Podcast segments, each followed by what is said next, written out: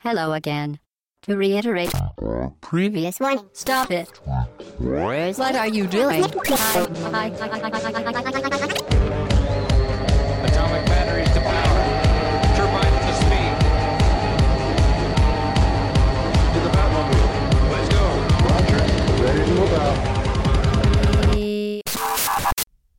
Au bas-gauche-droite.fr, le podcast session 94. Salut, c'est Chine. Nous sommes le 1er juin 2015, très chères auditrices et très chers auditeurs, et avec vous pour ce podcast d'actualité. Accueillons pour vous accompagner Mike. Salut Mike. Salut Chine, bonjour à tous. On avait, on avait besoin de toi la semaine dernière, et ben t'étais pas là. Ouais, je vous ai entendu. J'espère dans que mon tu vas fauteuil. servir un truc Oh la aujourd'hui.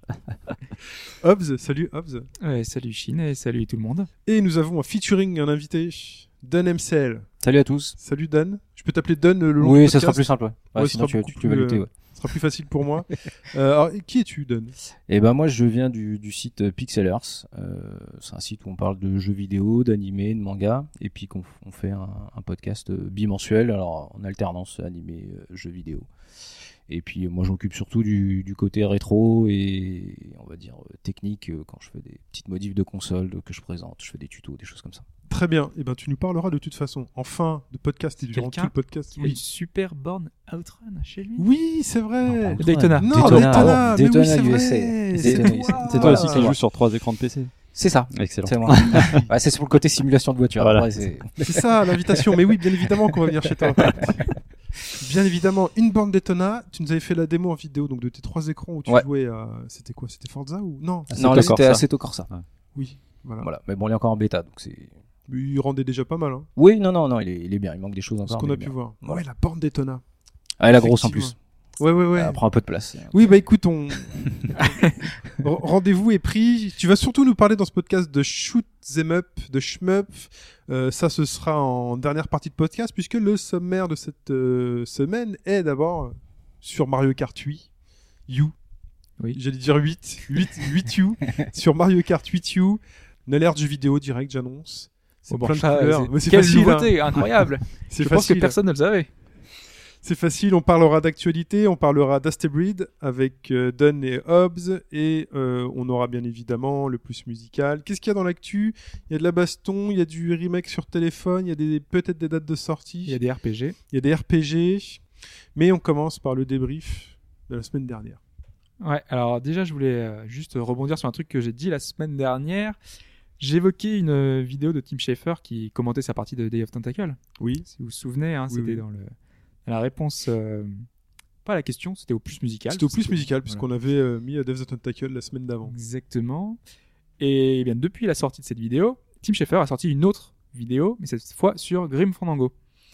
Donc, euh, bah, qui a un autre de ses succès, hein, un des derniers de LucasArts, un des derniers grands point and click. Et donc, bah, évidemment, je vous recommande mille fois d'aller encore voir cette vidéo, puisque c'est toujours aussi intéressant, c'est bourré d'anecdotes. C'est c'est vraiment, il nous, il nous raconte un petit peu son, son ressenti sur le jeu. Donc c'est franchement très intéressant. Par contre, moi, ce qui a réellement retenu mon attention là-dessus, c'est qu'il a fait une autre vidéo, celle-ci euh, il y a quelques semaines, sur euh, Full Throttle. Throttle. Donc euh, bah, je connaissais, je savais ce que c'était, que c'était un point and click, euh, je savais que c'était dans un univers de biker, mais c'était justement, justement cette, cet univers de biker qui m'emballait pas trop, et donc du coup à l'époque je l'avais jamais fait. Ouais. Et en voyant cette vidéo, en regardant les 15 premières minutes, en nous voyant un peu nous expliquer tout ça, je me suis rappelé pourquoi est-ce que j'aimais LucasArts. En, en voyant un petit peu les animations Ouais, des oui, c'est personnages, avec euh, ce degré de, de détail dans la 2D qui est absolument fabuleux. Et je me suis dit, euh, non mais faut que j'arrête cette vidéo tout de suite et que, que, que je me l'achète, que je me le prenne. Surtout que j'ai vu qu'il durait que, enfin, la durée de vie était environ 3h30, 4h. Donc euh, Mhm. pour un pour un jeu de ce genre-là, normalement c'est vraiment très court. Ça m'arrange parce que j'ai pas trop trop le temps de le faire, mais je pense que dans l'année là, dès que j'ai un petit un petit creux, dès qu'il y a un, un moment de flottement, ça. euh, on tu vas l'acheter faire. où alors? Alors, j'ai un peu regardé justement. euh, je suis allé voir sur Amazon. J'ai cherché euh, Full Throttle. Et euh, il est à 6 euros en d'occasion euh, en commandant aux États-Unis, en, aux États-Unis, en Angleterre. Et, euh, et du coup, bah voilà, ça, ça devrait le faire. Mais attends, mais tu vas l'avoir comment sous forme de disquette? Ce sera, non, non, ce sera le jeu en CD. Non, euh, Il est sorti en CD celui-là? Ah oui, Ouais. c'est 95, donc euh, D'accord. Je sais que j'avais vu, je l'avais vu dans une démo de magazine à l'époque. De... gratuit, le jeu? En démo. Ah, Non, j'ai vu Ah, la démo du jeu dans un CD de magazine. euh, Ce qui se faisait oui, très souvent. Oui, très souvent, il y avait euh, trois logiciels de compta, euh, un répertoire caché euh, avec des photos de charme et, et, euh, et Full Throttle. Ouais, bah donc, en plus, là, euh, vu que ce sera la version anglaise, normalement, il y aura la fameuse voix de Mark Hamill, encore une fois, qui participait, qui donnait sa voix à un des personnages. Donc, du coup, voilà, c'est encore un de ces jeux. euh, Ah bah les bikers, euh, les bikers entre temps, il y a eu Lost and Damned, de la fameuse série, euh, comment elle s'appelle, Son, Son of Anarchy. Ouais. Donc euh, c'est redevenu à la mode. Ensuite, Exactement. Donc, en- ensuite, on va revenir à quelque chose de plus terre à terre par rapport à, nos, à notre débrief. Terre Terre 9-4. Non. Euh, là, c'est Gabora qui a réagi par rapport à notre petite discussion autour de, de Rare, où on évoquait les récents licenciements. Oui. Et donc, euh, Gabora nous dit que ça va très vite dans le monde du jeu vidéo. Il prend pour exemple les studios japonais. À la grande époque de Rare, bah, ils étaient tous devant, et aujourd'hui, bah, ils sont pour, pour beaucoup euh, très en retard. Et donc, il émet des réserves quand même sur le Rare, de- le Rare d'aujourd'hui. Il se demande si les développeurs sont aussi bons qu'avant, et même tout simplement si les anciens sont toujours là. C'est sa question. Est-ce que les anciens sont toujours là? Euh, c'est une question assez complexe, hein, on peut pas vraiment y répondre, sachant que Rare c'est un gros studio, un très gros studio. Euh, pour se donner un ordre d'idée, en 2007 c'était 200 personnes. C'est quand même euh, plutôt pas mal. Oui. C'est un beau studio. Ouais, sachant que derrière, pour vous donner un petit peu des précisions par rapport à ce qu'on avait dit la semaine dernière sur les jeux qui développaient en ce moment, il y a un certain titre, un certain Kinect Sport, il y avait 150 personnes qui étaient sur le projet. Ah. 150 personnes sur un projet Kinect. Alors tu vois quand on disait une partie Ouais, du une studio, la, partie, la ouais. moitié du studio, c'est même pas la moitié. là. C'est euh, les trois quarts. Voilà.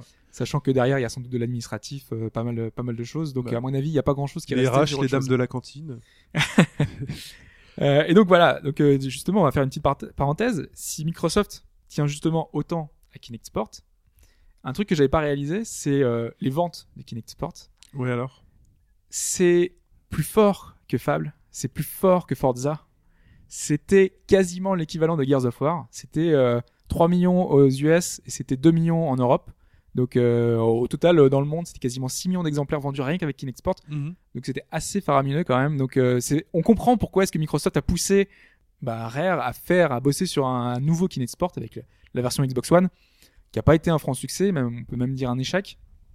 Donc euh, bon voilà, du coup, on peut se dire ça atténue un peu la déception de, enfin de Rare et on se dit ils vont avoir une autre chance pour autre chose. Mm. Par contre, s'ils vont se rater à ce moment-là avec leur prochain projet, ça peut être problématique. Ça c'est l'effet. euh, c'est l'effet Wii. euh, le Kinect Sport a beaucoup marché parce que c'était pile en face de la Wii et la Wii se vendait par euh, palette, par palette à la boulangerie. Euh, pas forcément, parce que là, là, comme- les gens vont pas se faire avoir une deuxième fois par Kinect. Parce que comme disait Alphonse Ouais. euh, dans les commentaires de, de- de- du podcast de la semaine dernière, le public de, Kine- de Kinect a migré finalement sur d'autres supports, un peu comme euh, ceux sur Wii avaient changé de plateforme par la suite. Ils avaient Nintendo avait pas réussi à, à garder euh, bah, ces, ces nouveaux joueurs qui sont venus peut-être pour un titre, pour euh, pour euh, eux pour Wii Sports, ce que, ce que je veux dire par là, pour la, la, la balance board Mm. et ils sont ils sont pas allés ailleurs et là peut-être que les dans les 5 millions ou 6 millions de personnes qui ont acheté euh, Kinect Sport et ben c'est pareil ils ont acheté pour ce titre là et ils vont pas racheter euh, Kinect juste pour un autre titre. Ouais, voilà. Ce que je veux Kinect. dire par là, c'est qu'il faut pas surestimer un, un succès qui est dû à, à la curiosité finalement, à l'effet, à l'effet waouh, à l'effet hype. euh. Ouais, c'était le début de la promesse de, de, de Kinect. On voyait des vidéos où on allait euh, scanner notre planche de, de, de skate et puis jouer avec directement. Enfin voilà, je pense Oui, qu'il y a ça, gens- suis- Voilà. j'avais oublié ce truc-là, c'était génial. Regarde ma planche de Voilà, le Ah, gars il est était avec le les mains et ça scannait quand même bien. Ça Oh, devait sûrement Dieu. remplir le, le, le vide. Donc Tant de je pense que voilà, ouais, c'était. Non, mais euh, là c'est bien, vous avez scanné votre code barre pour avoir FIFA 14. voilà. On peut le faire avec un iPhone. hein. tout ça pour dire que donc Rare quand même s'est beaucoup euh, occupé de Kinect Sport Ouais. Rivals et contrairement à ce que tu disais Shin la semaine Ah. dernière donc euh, d'après le design director de Double X Ouais. Rare n'a pas du tout travaillé sur euh, Killer Instinct. Alors au mieux, il y a eu des consultants euh, de chez. Microsoft, comme Ken Lobb qui travaillait chez Nintendo à l'époque, en collaboration, collaboration avec Rare, qui travaille aujourd'hui chez Microsoft. Donc voilà, il y a des, il y a des grandes pontes de, de chez Microsoft et de chez Rare qui ont superviseur sur le projet, mais pas plus. C'était vraiment tout 150, Double X. il restait quoi 50 personnes de, du studio et ils étaient tous sur Kinexport, donc il y avait peu de personnes pour aller sur, euh, sur Killer Instinct. Et pour continuer dans cette, Ouais. euh, dans cette petite voie-là, euh, toujours d'après le designer, euh, design director de euh, c'est Microsoft qui est à l'origine du projet et non pas Rare pour le retour de cette licence de Killer Instinct. En fait, ils voulaient un jeu de baston pour la Xbox One au début de lancement et ils ont pioché dans leur, leur licence qu'ils avaient ils avaient pas beaucoup de choix, hein, euh, jeu de baston Microsoft et pas grand, Voilà. pas grande possibilité. Donc, euh, donc voilà, ils ont sorti le chéquier pour, euh, pour faire un jeu de baston, c'était Killer Instinct. De toute façon, maintenant, Rare, c'est plus que des exécutants, en fait. En, Euh, gros, en gros, on leur file un projet. et, euh, Enfin, je veux dire, studio, ouais. leurs anciennes Ouais. licences, euh, s'ils les ramènent sur la table, Microsoft pourrait dire non tout de suite. quoi. Ah, ils peuvent, euh, bah, ils peuvent dire non. ouais, C'est vraiment un studio de développement, c'est plus un studio à licence. quoi. Ils ont plus leur propre licence. Ah, C'est ce qui est de- un- ce qui est un peu dommage. un creative director, ils ont un superviseur. Normalement, ils ont quand même leur, euh, le- des moyens de- d'exprimer un petit peu ce qu'ils pensent et, et de remonter des choses à Microsoft, de présenter des projets. Je pense que comme dans tout studio, aujourd'hui, euh, quand tu as une, petite force créa- créatrice, tu peux euh, montrer des choses et après, Microsoft te dit oui ou non. Après, forcément, c'est à eux qu'appartiennent euh, le bien studio, donc euh, c'est eux, c'est eux qui sont décisionnaires. Ensuite, Donc tout ça qui nous amène justement à la question à la question. Oh puisque c'était un petit fil rouge tout ça. Parce qu'en fait, euh, ça m'a intrigué cette, cette question de voir qui était encore chez Rare et qui ne l'était pas. Ouais. Donc là, j'ai pas cherché le parcours des 200 employés parce que ça aurait été un peu trop long, un peu trop compliqué pour savoir s'ils étaient encore là, il y a, s'ils étaient là il y a 10 ans ou 15 ans ou 20 ans. J'ai pris les noms des game designers, donc les, les personnes les plus importantes sur les projets, donc les, les producteurs, les, ceux qui donnaient l'âme de ces projets-là, et j'ai cherché ce qu'ils étaient devenus. Donc j'ai choisi quatre noms, quatre euh, grands noms euh, de ces projets, de ces grands projets de chez Rare, et à vous de me dire si oui ou non, ils sont encore chez Rare. Je la sens pas la question.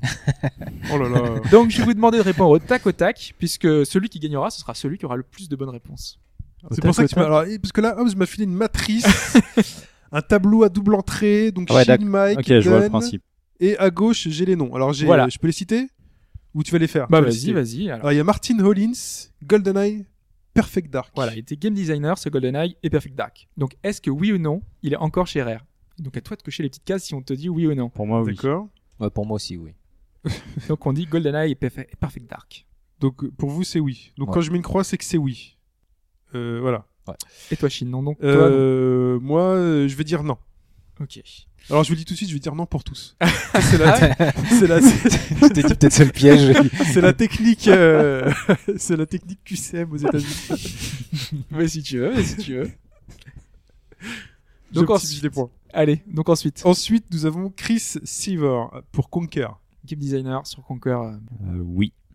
Ok Mike, oui. Non. Donc euh, Mike il fait Non. l'inverse de Ouais, je Shin. pense mais oui, à tous. non, je pense que Non, ça, alors, ça, va va pas ça va plaire à Microsoft. Ok. Ensuite, nous avons. J'ai l'impression de, de donner les nominés. Greg Miles pour Banjo et Viva Pignata. Banjo Kazooie, donc il était game designer sur Banjo et c'est Viva Pinata. Euh, non pour moi. Non pour Moi, toi. Oui. pour toi. Ok. Et Lee Schunman. C'est c'est- Schunman. C'est un très beau nom. Pour Diddy Kong Racing et Star Fox Adventure. Donc il était producteur. Non, non, non plus. Vous dites non? Ouais. Ouais, moi je dis oui. Allez, ah, le piège. Tu nous as vanté. Voilà, c'est la feinte. Très bien. Bon, moi j'ai une matrice un peu dégueulasse. De toute façon, je sais pas qui sont ces gens. Ce sont les grands noms de oui, Gérard, oui, oui, justement. oui, oui, mais je, je- je ne sais pas ce qu'ils sont devenus pour pas appeler. Et donc on saura en fin de Ouais. podcast si euh, qui est là et qui n'est pas Ah là. bah, il y a forcément un gagnant à chaque fois déjà. Ça qui est pas mal. déjà. Oui. Très bien. Il y aura toujours un heureux chaque. C'est super. C'est un super, une super question. Nouvelle formule. Très bien. Eh bien, musique.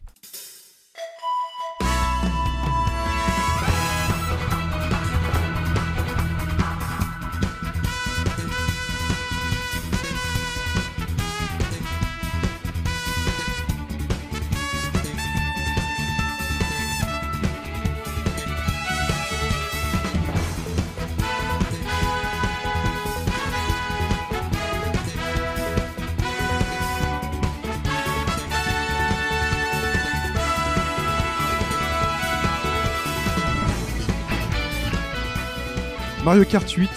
On vient d'écouter. Alors, je sais pas. Pour moi, c'est peut-être le meilleur titre de, euh, de cet épisode. C'est Rainbow Road. C'est le dernier. C'est le 32e circuit quand vous faites les coupes dans l'ordre. C'est ça. Euh, le Rainbow Road remis à la sauce euh, Wii un remix, U, hein. HD, remix. Toutes les musiques sont orchestrales en plus dans ce dans ce dans ce Mario Kart puisqu'on l'avait vu euh, on l'avait vu dans le Nintendo Direct spécial Mario Kart. Un beau studio avec euh, tous ces instruments avant. euh, à- à- à- alors, et quoi, il y a les instruments avant? Les instruments, cuivres. les cuivres, les accords, Les bois. la percussion. Il faut se remémorer les corps de musique. les cours de musique. Et donc ce Mario Kart 8 euh, Wii U, huitième épisode, ça fait égard que deux de plus qu'un Forza, non qu'un Gran Turismo, trois de plus qu'un Forza, c'est ça? Doit- Ouais, c'est ça. Ouais, ça. Comme quoi il n'y en a pas tant que ça finalement des Mario Kart, il y en a un par plateforme en fait. Ouais. Donc ça y est, on a déjà celui de la Wii U. Donc euh, on est Alors, est-ce qu'il est bon? euh, bah, est-ce qu'il est bon Est-ce qu'il est bon pour tout le monde? Parce que euh, généralement un Mario Kart, il peut être apprécié de certains. Euh, bah déjà la réponse pour moi, elle est euh, oui, il est bon. Il est très très bon. Pour Il- tout le monde, hein. Il rejoint le top, euh, le top, le top des Mario Kart. Le top, il fait partie des, des meilleurs, mais après, le partie top, des on- meilleurs. on va, on va détailler. On va, il aurait pu on être raté, hein, il aurait pu être raté comme d'autres épisodes un peu plus fades, mais là, clairement, il est, il est réussi. Alors Mario Kart, on rappelle le principe en 10 secondes. Vous êtes euh, un personnage de la série des Mario, de l'univers Un de plombier. Mario, de Nintendo même, puisque vous pouvez avoir. Enfin, Donkey Kong fait partie de l'univers des Mario euh, Ouais, bah oui, à l'origine. à l'origine. quand même lui. C'est même Mario qui fait partie de l'univers de Donkey. Kong. Et donc ils sont tous là euh, à faire la course sur carte, quad ou moto. Oui, puisqu'on ne conduit pas que des cartes. Voilà, ces circuits, logique. euh, ces circuits se situent. bah oui, ça a commencé sur des cartes. Les circuits se situent donc dans les univers de, bah, dans différents univers de Mario et de- même de Nintendo, puisqu'on est dans, là vraiment dans les dans les parties, par exemple dans, dans Donkey Kong, euh, un circuit Donkey Kong, c'est peut-être même le seul qui n'est pas dans l'univers Ouais, parce de Mario. dire, ils auraient pu faire un Pikmin, un truc, mais non, il n'y a rien de. Non. Au final, Non, ça non, reste non, dans ouais, l'univers ouais. vraiment de Mario. euh, Ouais, c'est Mario. moins, euh, c'est moins Château de Bowser, euh, château de, de Peach. euh. Ouais, Ah, voilà, c'est- tout est bon. Et bon bah ces courses donc sont dans des circuits magnifiques et euh, agrémentés ben, Et ça, faudra le dire, hein. euh, faudra le dire, on va le dire. Disons-le. Disons-le, les circuits sont juste magnifiques. C'est Enfin- difficile à croire que ce jeu tourne sur une Wii U. c'est fantastiquement C'est beau. En fait, l'univers de Nintendo est euh, superbe en, en HD. en HD. Déjà on l'avait un peu vu avec, enfin même, même très vu avec Super Mario 3D World. Ouais. Où c'était vraiment Très magnifique. joli aussi. ouais. Mais là, euh, avec la vitesse, euh, j'ai l'impression qu'en plus il est plus riche euh, au, au niveau visuel. Il y a plus de détails, ça, il y a, il y a plus d'éléments d'architecture. Ça tourne en 60, 60 FPS et pour ça change aussi. Tant qu'on a de choses.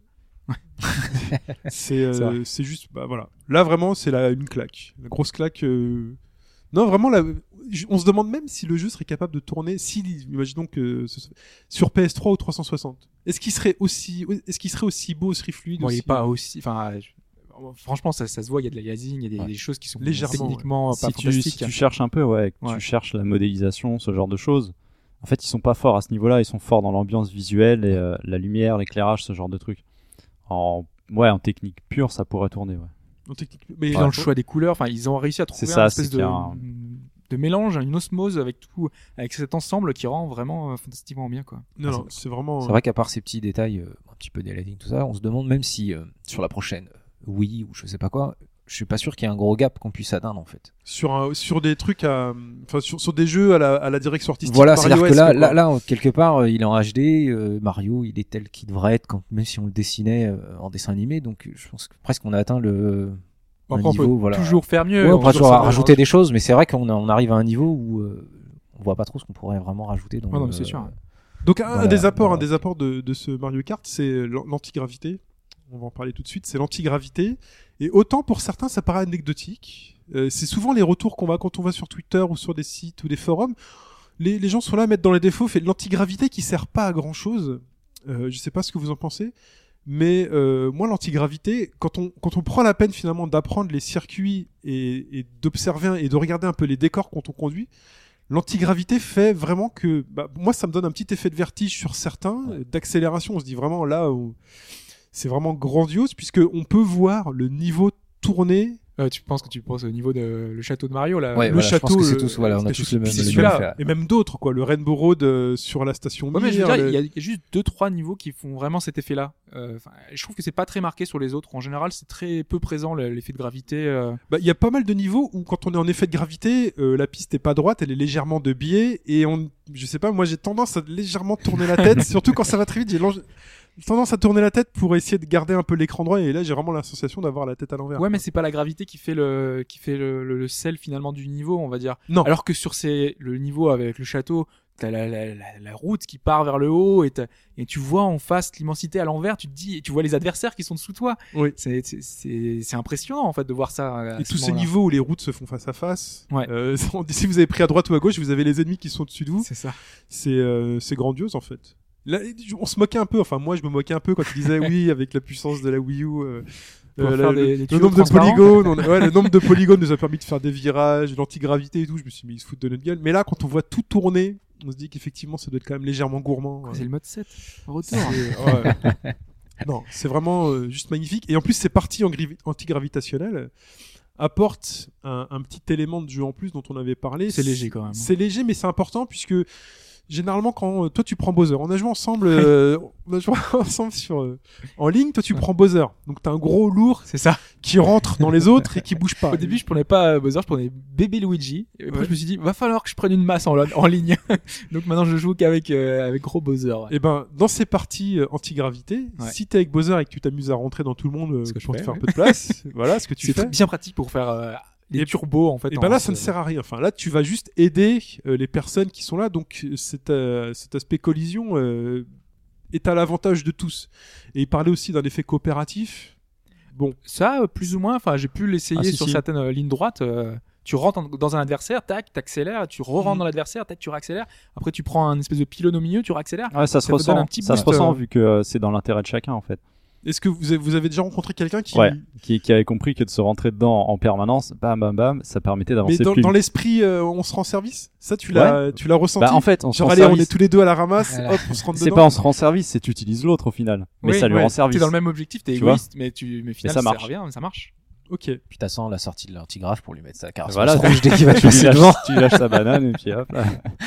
Euh, euh, donc au-delà donc euh, donc l'antigravité, les nouveaux objets, euh, on va en parler aussi. Euh, le boomerang qui est plutôt sympa. Moi, j'ai du mal à Pas l'utiliser. évident, ouais, moi pareil. J'ai dû avoir une personne dans toutes mes parties. C'est alors c'est très utile. euh, Je l'ai eu quelques fois. C'est très utile quand vous avez trois quatre personnes devant vous. Vous êtes un peu à la ramasse et là vous tirez dans le tas. Et si vous l'avez raté, j'ai l'impression que c'est une impression. Si vous ratez la personne qui est devant vous, j'ai l'impression qu'en déviant légèrement, en se remettant derrière, ça oriente le boomerang pour qu'il revienne donc vers vous et donc dans sa direction.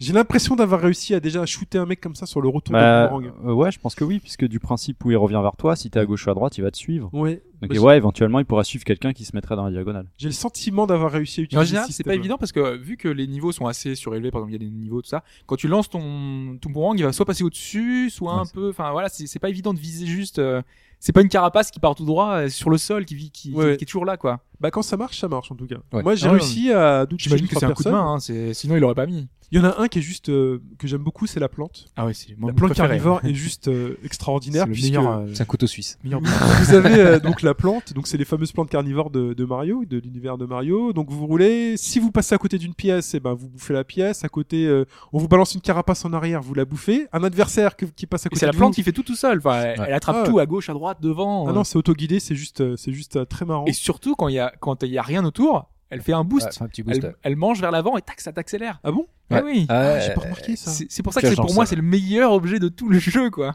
Ah, j'ai pas remarqué ça du tout. À chaque fois que je l'ai, je suis super heureux. Elle est juste limitée en temps, c'est ça? Ouais. C'est un objet Bah, qui s'active et puis, euh, Voilà. Elle, elle est longue quand même. Comme le boomerang, le boomerang est limité, donc que la- ça, ça fait une apparition. hein. C'est la jauge autour de l'item qui est ut- utilisée pour le boomerang, qui est utilisée pour le champignon d'or. Euh, bon, bah ça, on Ouais, le- ça, c'est habituel, C'est habituel. Il y a Euh, aussi la, la, enfin, le- la plante. Enfin, t'envoies La plante. bleus, euh, oui, la plante de feu. Voilà, la plante. qui, Ouais, est, qui est nouveau, la plante de feu qui est, c'est nouveau aussi, la plante de feu. Je crois, Non, ouais. non. euh, Euh, Elle est pas, elle est pas nouvelle? Ah, je suis pas certain. hein. J'ai pas souvenir de l'avoir vu dans le set. Enfin, en tout cas, elle est là. Elle En utilise tout la cas, elle est barre là. de, de temps. Il utilise la barre d'utilisation. Qu'est-ce qu'il y a d'autre? Le super Dernier. horn, le super klaxon. Et claque ça. Hop. Ouais. Bon alors, enfin, moi justement, euh, euh, c'est un des trucs que je, je reproche encore un peu à ce jeu-là, euh, malgré tout, parce que je- j'ai adoré ce Mario Kart 8. Mais euh, par rapport à toujours à- au premier, au Mario Kart euh, SNES, qui utilisait énormément finalement nos compétences de, pilote. Vraiment, c'était les, niveaux qui rendaient la difficulté difficile. C'était vraiment euh, le, tracé, c'était tout ça. Alors qu'aujourd'hui, ce sont les autres joueurs les, les principaux dangers. Et souvent, très souvent, quand on bah, quand on joue contre l'ordinateur euh, en 150 cc en coupe, ça va être euh, une IA qui va être très agressive dans le dernier tour et qui va très souvent nous envoyer les fameuses carapaces bleues qui sont toujours là. Mhm. Et le seul moyen, normalement, d'éviter ces carapaces bleues, c'est donc ce nouvel objet, le klaxon, qui va nous en débarrasser. Oui. Sauf qu'on l'a très rarement, euh, ce, klaxon. Moi, j'y l'ai eu quelques fois. et je te jure que entendre rouler et entendre le Ah mais j'imagine qui arrive, et là tu te dis, hey, hey, je t'ai attendu, mec, boum. T'appuies. Parfois, tu le gardes dès le premier tour. C'est un truc Ouais. que tu peux avoir au premier tour et tu te dis, ok. Ouais, et là t'as un éclair. Et là, t'as un boum éclair. Et boum, là, tu l'as plus ton objet que t'as gardé pendant deux tours. hein. Mais euh, il est tout à fait possible de le garder. Ouais. Et j'ai déjà utilisé ce méga horn contre une carapace bleue, sur une carapace rouge aussi. Moi je l'ai utilisé sans pour qu'il y ait rien du tout. Euh, J'ai vu l'adversaire en face, tu l'utilises, le klaxon, et tac, il est éjecté, Ouais. et il va dans le vide. C'est bien. Non, j'ai déjà utilisé. Par contre, ce que tu dis, c'est très important. Alors, est-ce qu'on a fait le tour de tous les objets euh, nouveaux? Euh, bah, Il y a le concrètement, 8. il y avait que. Ah, le Ah 8, oui, c'est vrai. que, alors, je trouve le moins. euh, Je l'ai pas eu celui-là. C'est le, enfin, si, c'est si, si. moins Parce- intéressant de tout. En fait, euh, le problème c'est qu'on sait pas trop ce qu'on va avoir euh, en fait dans le 8 euh, au début il te choisit. Enfin, en tout cas moi j'ai pas le temps de le voir hein, Ah parce non. que je conduis euh, donc euh, On va tout faire. ça, ça, ça choisit un parmi les 8 euh, on, on les a d'affilée en fait les 8 euh, les huit pouvoirs du jeu tous et euh, on peut l'utiliser les 8 à la suite sauf que bah voilà tu un coup tu vas avoir une banane donc euh, vu que tu sais pas trop ce que tu vas avoir hop tu lances la banane Oui. Euh, après tu vas avoir le- la bombe sauf que quand même dans l'eau t'as quand même l'inv- l'invincibilité donc du coup t'as une invincibilité T'as l'étoile, généralement. si en plus t'as le, le, le boost, hop, du coup, ça te permet d'aller encore plus vite. Voilà. Normalement, ça se goupille plutôt bien. t'es hein. sûr c'est que c'est assez- c'est aléatoire et que c'est pas au moment où l'objet passe devant ton carte, c'est celui que tu vas utiliser? C'est possible. J'ai j'ai- Oh, pas ça remarqué va le, le tellement truc. vite. J'ai un doute là-dessus. l'ai- Ouais, mais justement, En fait, euh, ça va tellement qu'une fois vite fait. donc, Généralement, quand, en plus, généralement, quand t'as le, quand t'as le 8, c'est que t'es dans une place, euh, t'es dans le ventre mou. Tu vois? Ouais, pas toujours. Ah, moi, généralement, je suis dans le ventre mou quand j'ai les, de toute façon, quand t'as les bons items, euh, Ouais. quand t'es premier, c'est t'as la pièce ou la banane. t'es dans le peloton. Quoi. Euh, Premier, ouais, t'as souvent les pièces. Ouais, les Ouais. pièces. ouais. Alors les pièces qui sont très importantes puisqu'elles donnent un petit boost quand on les a et quand on en a 10, elles optimisent les performances du kart. Il va plus vite, il accélère plus vite, il est- on est bien quoi. On est, on est au top. Mais quand t'as le 8, c'est que t'es en milieu de peloton, donc déjà c'est un peu le bordel, t'as tout le monde à droite à gauche. Quand tu te fais rentrer dedans, tu perds des items, tu sais pas lequel tu vas lancer. Donc au final, moi quand j'ai le 8, je vois plein de trucs qui tournent autour du kart, je perds en lisibilité. Je me fais, dis- ah, ah, ah. donc moi je suis là, je fais voilà, gâchette, gâchette, je balance tous les Ouais. trucs, je fais vas-y, vas-y, balance, balance, balance. Ah j'ai l'étoile, cool. Et puis au, au final c'est Voilà, euh, malgré bon, tout, c'est, enfin, voilà, c'est plaisant. Mais c'est pas, c'est pas l'objet du siècle, hein, c'est sûr. pas, c'est c'est moins efficace qu'une carapace verte toute seule puisqu'on sait qu'on va balancer la Mais carapace si on optimise le jeu, je pense qu'au bout d'un certain nombre d'heures de jeu, on doit pouvoir euh, bien l'utiliser, euh, bien, bien savoir comment ça s'utilise. Donc, euh, Alors, donc euh, je reviens sur ce que tu disais juste avant qui est très important, euh, où l'aspect pilotage est moins important que sur l'épisode SNES, où sur l'épisode SNES finalement les, les items étaient anecdotiques, ce qui fait que ça en fait un épisode mythique. Euh, ce que tu dis, c'est généralement la frontière qui va séparer un bon Mario Kart d'un mauvais Mario Kart.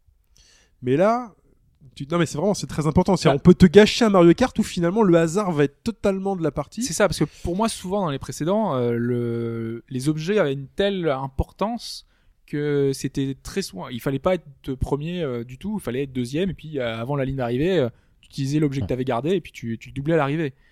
Dans le SNES, c'était vraiment tout sur le pilotage. Quand tu avais des, des difficultés, c'était par exemple euh, les taupes qui surgissaient devant toi. Et les taupes, elles avaient un vrai intérêt parce que c'était vraiment des murs. C'était euh, des euh, les espèces de blocs de pierre qui tombaient. Euh, c'était la lave qui sautait euh, dans les niveaux de, de Bowser. Mhm. Aujourd'hui, les difficultés liées à, l'environnement, au circuit, euh, elles y sont. Mais sauf que le petit euh, Lakitu, là, qui te vient de te sauver, là, euh, il, il arrive tellement rapidement pour te, te repêcher et te remet sur la piste tellement vite que euh, bah, ce petit obstacle euh, ne t'aura pas fait perdre tant de temps que ça. Limite, tu peux continuer euh, sans trop de difficultés. Sauf les obstacles où tu rentres dedans. Alors, il, il va y avoir des pylônes, il va y avoir des Goombas euh, géants, il va y Ouais. avoir des camions. Et c'est évitable quand même. Ouais. C'est Ah, ce que j'allais euh, dire, c'est que souvent, bah, je prends l'exemple de la prairie Meumeux. Justement, il y a les taupes, mais il y a les vaches. ouais. Il faut le vaches, vouloir pour rentrer dans une vache, je pense ça. quand même. bah, Enfin, ça, quand tu gères un euh, peu le, le pilotage, euh, à force de faire des heures sur Mario Kart, c'est anecdotique, quoi. le sel d'une partie, c'est parfois de se retrouver au milieu du peloton, de voir sa trajectoire, et là, tout d'un coup, t'as un gros buzzer qui te met un petit coup de, un petit coup de fesse, Il et a là, pas digéré. et là, t'es juste, non, mais, non, mais ça arrive en ligne, ça arrive Oui, contre l'ordinateur, t'as un petit coup de fesse, et là, tout d'un coup, t'es, t'es dévié, et ce truc que- qui te semblait invraisemblable, qui te dit, mais je peux pas rentrer dedans, c'est pas possible, quand tu rentres dedans, des fois, il y a des euh, combinaisons et pas possible. Ah oui, mais là, quand tu, de toute façon, quand tu, te manges un truc, Ouais, en général derrière. Quand tu te manges un truc, généralement t'es t'es deuxième, premier, tu te manges un truc, là euh, tu vas redémarrer, t'en as un qui te rentre dedans, t'as l'autre qui te voit, qui te fait allez hop, je te, remets une petite tape derrière la tête, là chez chacun te met la petite tape derrière la tête, histoire de vraiment bien t'embêter. Mais moi je trouve que justement cet aspect pilotage, il est quand même préservé. Ah non, mais il a Dans- été. Ah oui. Mais par rapport Dans- aux dans- autres, c'est le jour et la nuit. Ils ont, enfin, le jour et la nuit, non, peut-être pas, mais euh, ils ont quand même beaucoup plus mis l'accent dessus. Il y a beaucoup moins d'objets dans les, on va dire, à récupérer dans les niveaux. Mm. Euh, les niveaux sont plus petits, assez techniques. Les coups d'antigravité, tout ça, ça, ça redonne un côté, justement, euh, au pilotage de l'importance. Donc, euh, enfin, moi, je pense que la vie générale, euh, technique, Ouais. au niveau du pilotage, c'est vachement amélioré. Et hein. quand t'es quand t'es premier, généralement, euh, enfin, tu, tu peut-être grande chance de rester Ouais, premier. ouais, ouais. hein. Faut, hormis, faut que, euh, faut que t'es bien parti et que tu pilotes bien. En général, tu, tu peux t'en sortir. euh, moi, je sais pas tout à fait, parce que moi, j'ai commencé en 150 euh, justement, et ma plus grande difficulté. Voilà, tout de suite. j'ai j'ai fait toutes les coupes euh, fin d'affilée, et Mm. euh, le problème, c'est que je fais les deux premiers tours, je suis premier vraiment facile. Et par contre, le dernier tour, l'IA est très agressive. Ouais. Et, et donc, euh, bah, sur les derniers mètres, c'est très compliqué. Un des pires moments qui m'est arrivé, c'est j'étais j'ai j'ai vu aucun adversaire de tout le niveau. Je vois la ligne d'arrivée à 100 mètres. Et là, je me prends une carapace verte, une carapace rouge, une carapace bleue. Excellent. Ils Mais là, m'ont c'est- tous c'est- passé devant, j'étais à mes sixième. Mais j'étais dégoûté alors que j'allais gagner le, enfin voilà, avoir la médaille d'or sur toutes les, les trois étoiles, les trois étoiles. Et là, euh, tout s'écroule, je termine deuxième, c'est le scandale absolu. J'étais dégoûté. J'ai failli jeter mon gamepad. Et là, tu te rends compte que tu pourras pas en racheter un autre. Voilà, c'est voilà, ça. Ah non, je vais choyer mon gamepad. Non, non, mais voilà, c'est le genre de, de petite frustration en fait qui naît de bah, les, les objets sont encore importants malgré tout. Mais, euh, Bien ça fait le évidemment. charme euh, en- Ouais, quand on joue en, Évidemment. en Voilà, coop local, c'est c'est Tant que ça t'arrive rarement, c'est voilà, ça fait. Mais là, faut dire, hein, c'est frustration, mais- 150 cc contre l'IA. L'IA, elle est en difficile et elle est vraiment bâtarde. C'est euh, que, comme dit Pipo, euh, ils peuvent te sniper avec une banane, mais vraiment, hein, l'ordi Ouais. te snipe avec une banane. Euh, les adversaires prennent tous les raccourcis, ils font le parcours quasi parfait. Donc, Ouais. euh, en 150 cc, on est obligé de faire le pa- parcours quasi parfait. Bon, ça reste jouable. Hein. Enfin, moi, Ça je reste sais que j'ai jouable. euh, au moins médaille d'argent sur quasiment toutes les coupes euh, en 150, donc euh, donc c'est jouable. Mais euh, derrière, euh, quand même, quand il faut faire, parce que pour avoir la médaille d'or, il faut vraiment euh, être premier, deuxième, premier, deuxième. Oui. Donc euh, vraiment, faut pas se louper sur une seule course. Et sachant que c'est quatre courses, une coupe, c'est complexe. L'IA est vraiment très bon. Euh, sur tous les petits sauts, il va faire les petits jumps. Parce que quand on fait les sauts euh, sur les tremplins, quand on appuie sur euh, le, le bouton saut, ça fait une petite galipette qui est pas juste esthétique, qui vous donne un petit coup de boost, qui est très importante. Euh, là, il gère très très bien les dérapages, il gère très très bien tous les raccourcis. Tu vas voir l'ordi prendre tous les raccourcis. Donc là, en 150cc, là, tu t'es mis un. C'est un, challenge pas facile. Non, en fait, euh, le Mm. problème, c'est que c'est ce qu'on a, on avait expliqué, on en avait parlé, on avait pu l'essayer euh, il y a quelques temps, Oui. et on avait trouvé, enfin, moi, j'avais trouvé avec Pipo que c'était très, très, très lent.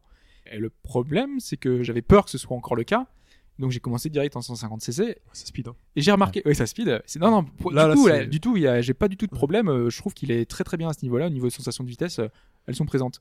Mais en 50cc, du coup, je suis repassé en, en 50cc pour jouer avec euh, avec des proches. Et, euh, et là, euh, ça se traîne. Hein. Il faut jamais faire ça. Tu vois pourquoi on commence Voilà, direct en c'est ça. 50 tu vois, moi, j'ai j'ai lâché un commentaire sur bagageroute.fr, euh, sur le forum. Le, je dis, en 50 cc, j'ai commencé, je fais, pour moi, il a un peu plus de pêche en 50, j'ai l'impression que les autres 50. Tu vois, j'ai pas vu ce petit, euh, ce petit gars. J'étais Ah ouais, déjà j'ai très jamais vu un jeu en 50. aussi lent qu'en 50cc en passant de 150 à 50. Ouais, mais là, là, euh, Forcément. Forcément. On peut parler des circuits avant de terminer sur Mario Kart 8 parce que quand même, c'est un des aspects les, les plus importants. Il y a vraiment des circuits qui sont juste d'orthologie. Donc on retrouve, euh, vous avez donc 8 trophées, vous avez 4 trophées, 4 courses, donc 16, 16 courses qui sont originaux à l'épisode de Mario Kart Wii U. Et euh, 16 circuits issus de, De la SNES, GBA, GBA, SNES, N64, euh, GameCube, je sais plus. Oui, il y a de la GameCube. Il y a de la GameCube, euh, de la Wii, très certainement. Euh, si on parle des épisodes, alors les épisodes SNES, euh, ça fait tellement du, du bien de les voir euh, remixés avec cette patte graphique. Euh, celui où il y avait les petites flaques d'eau ouais. euh, qu'on voyait sur Super SNES, qui étaient un peu brillantes. Et là, elles sont tellement magnifiques. Juste ces flaques d'eau, les revoir, c'est tellement magnifique. Revoir ces gros, ces gros blocs euh, rouges, verts, euh, jaunes, ça, nous- enfin moi, ça- m'a ramené dans une époque. Ça, ça sent bon la, la Super Nintendo. Je sais pas. Juste revoir ces couleurs-là, je me suis dit, mais c'est réussi quoi. C'est, euh, je sais pas quel effet ça vous a fait ou est-ce que ça vous a fait plaisir de le revoir, est-ce que le remix est réussi? Mais en tout cas, le fait qu'ils aient réussi à retravailler tous ces circuits d'anthologie en, incorporant la l'antigravité fait qu'il y a eu un vrai boulot dessus. C'est pas juste euh, on porte. En général, et, euh, les, enfin, les remakes ont pas beaucoup d'antigravité sur ces Si, ils en ont certains, hein. hein. Ouais, ils ont pas tous, euh, ils ont pas tous ouais, le, le Ils- même, le même niveau, mais, mais ils en ont certains. C'est certains, ouais, ils ont rajouté. ouais. Alors sur les niveaux originaux, en- je sais pas, vous avez des chouchous ou pas? Euh, moi, j'aime bien celui euh, où on est, euh, on monte sur un poisson à un moment en fait. On est Ah. sous l'eau très très souvent. Ah, c'est une murène, je crois. Ouais, une murène avec le ventilateur, ouais. murène, Il est En fait, sympa. visuellement, en fait, je trouve qu'il y a énormément de détails euh, dans, dans ce niveau-là. Et J'ai l'impression qu'il y a toujours quelque chose. Il y a une espèce de baleine, qui, enfin des baleines, des dauphins, des. il y a- en fait, c'est super vivant et c'est ce que je trouve très réussi dans ce jeu-là, c'est que il y a toujours quelque chose qui passe à droite, à gauche. On voit toujours un petit détail en plus, un truc qu'on n'avait pas vu. euh, puis ça va tellement vite que finalement on fait pas attention la première fois. Puis quand on repasse dans le niveau, on se dit ah ouais tiens il y avait ça, puis il y avait ça. Et, euh, et ce niveau-là ouais était très impressionnant parce qu'en plus euh, euh, suivant les tours qu'on qu'on fait, on passe pas forcément par les mêmes endroits. Oui. Je pense au niveau dans la neige où, euh, où on fait une espèce de descente à ski là. Ah, euh, ça c'est ma, ça c'est ma super Ah, impressionnante, chouette là. ouais. descente ouais. givrée, ça c'est ma piste spéciale chouchou. cette piste est géniale parce qu'elle ne fait pas de tour. On ne tourne pas euh, sur nous-mêmes. C'est un super jet de Jeux Olympiques. On commence, on voit le truc s'ouvrir, on voit le ciel, on voit les montagnes, et là on se lâche dans la nature, et là on se retrouve dans la montagne et glisser sur de la glace. Euh, ensuite, on va passer dans des trucs euh, mécaniques, dans des tunnels, et on fait un petit finit passage dans la forêt. un passage dans la forêt euh, au milieu des pins, euh, toujours dans la neige. Et ensuite, on arrive sur la piste de Super G avec les portes, qui est- c'est juste génial, euh, à ramasser les pièces entre les portes et finir, euh, bah, finir comme un Super G euh, sur la piste d'arrivée On en est dans dérapage, 1080 euh, quoi.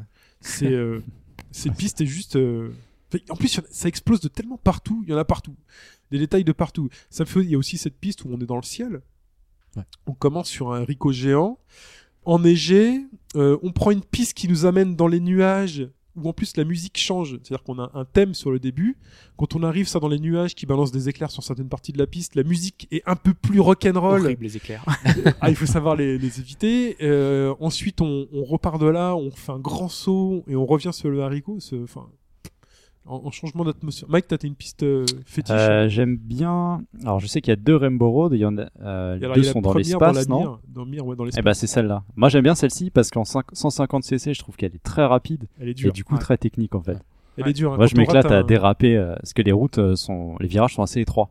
Oui. Et j'aime bien quand tu négocies le virage, là, t'es bien content de le réussir. quoi. Un dérapage un peu large et. euh, Et ploup. voilà, dans l'espace. ouais.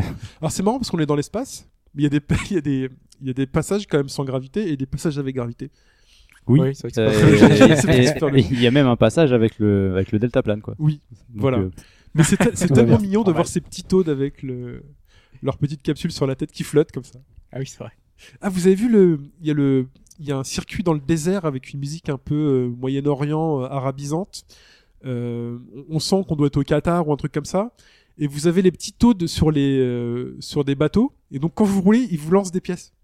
Ah non, j'ai pas vu Ah ça. non, pas vu. Fait attention. Il y a des gros bateaux qui flottent, vous êtes dans le désert, donc il y a la petite musique, tu vois les petites tentes au début, genre pour protéger du soleil. Et ils sont sur un bateau et ils vous jettent des pièces. Donc vous arrivez, et vous voyez des pièces qui tombent et les mecs vous balancent des pièces d'or. Ah, T'as pas fait gaffe à ça Non, j'ai J'ai pas fait gaffe. Bah, c'est Qatar. Euh. C'est Qatar Sport Investment. regarde déjà genre, le ouais. prochain virage. Toi, Dan, t'as une piste. euh, Bah, après celle qu'on a dit, j'aime j'aime bien aussi celle du, du, du château de Bowser. Je trouve Ah que- oui. je trouve qu'elle est magnifique. Celle où il donne un Euh, coup de poing au ouais, sol, ouais, là Ouais, ouais. Alors, celle-ci- vraiment magnifique. C'est ça qui est génial dans cette piste. Je sais pas si ça s'est dé- déjà vu dans Mario Kart, mais les pistes se déforment euh, au fur et à mesure quand on, alors, en fonction des événements, elles se déforment. Et là, par exemple, dans l'exemple de Bowser, Ouais. Euh, vous, vous avez le choix. Alors, comment ça se présente? Vous avez une piste qui va à gauche, une piste qui va à droite, euh, un peu de biais, et vous avez un Bowser en flamme géant, en lave géant entre les deux, qui va donner un coup de poing sur la piste alternativement à droite et à gauche. Donc là, quand vous arrivez, que vous faites le choix, Et juste, vous jouez Bowser, ça ne change rien. il faut taper quand même. Et donc, il faut être capable de dire, en arrivant, en faisant le choix, donc on a une demi-seconde pour faire le choix, fait, est-ce que je vais prendre à droite ou à gauche pour éviter le coup? De quel côté il va taper quand je vais arriver, sachant qu'on n'y arrive pas tout de suite au niveau du coup de poing. Et quand il donne le coup de poing juste devant nous, la piste se déforme en, le déforme en ondulation, et les ondulations permettent de faire des petits sauts d'accélération. C'est-à-dire que, de manière dynamique, le, le circuit change, quoi. C'est-à-dire que c'est- Et même au fur et à mesure des tours, dans, au tout début du circuit, on a la piste qui se rétrécit parce qu'il y a des morceaux de, de, de piste qui se détruisent. Donc du coup, ça devient beaucoup plus restreint euh, sur le sur le début du, du Tout à tour fait. euh, en fait. euh. on, on voit au fur et à mesure des tours, on voit les- les- le bord des pistes trembloter, on sent que ça va se détacher, Voilà. et parfois quand on arrive, ça se détache devant nous, et là la piste devient de plus en plus petite.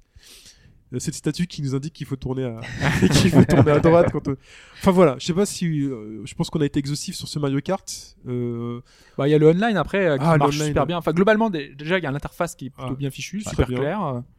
Enfin, moi, je Vous choisissez monde ou régional pour euh, affronter des personnes donc, du Japon ou autres, euh, USA, ou alors sinon, vous, si vous voulez rester en Europe, vous choisissez régional. Les amis, vous avez une liste de vos amis qui sont connectés et qui jouent. Alors vous savez pas ceux qui sont connectés et qui jouent à autre chose, on n'en sait rien. Donc, vous avez ceux qui jouent euh, avec un petit drapeau à côté, et vous avez ceux que vous avez rencontrés un peu avant. Le Xbox Live d'il y a 10 ans. euh, C'est bien, Nintendo s'y va. Euh, et donc là, il suffit de cliquer pour rejoindre un, un ami dans, dans sa partie. On n'a pas, parti, on n'a pas parlé des, des ballons.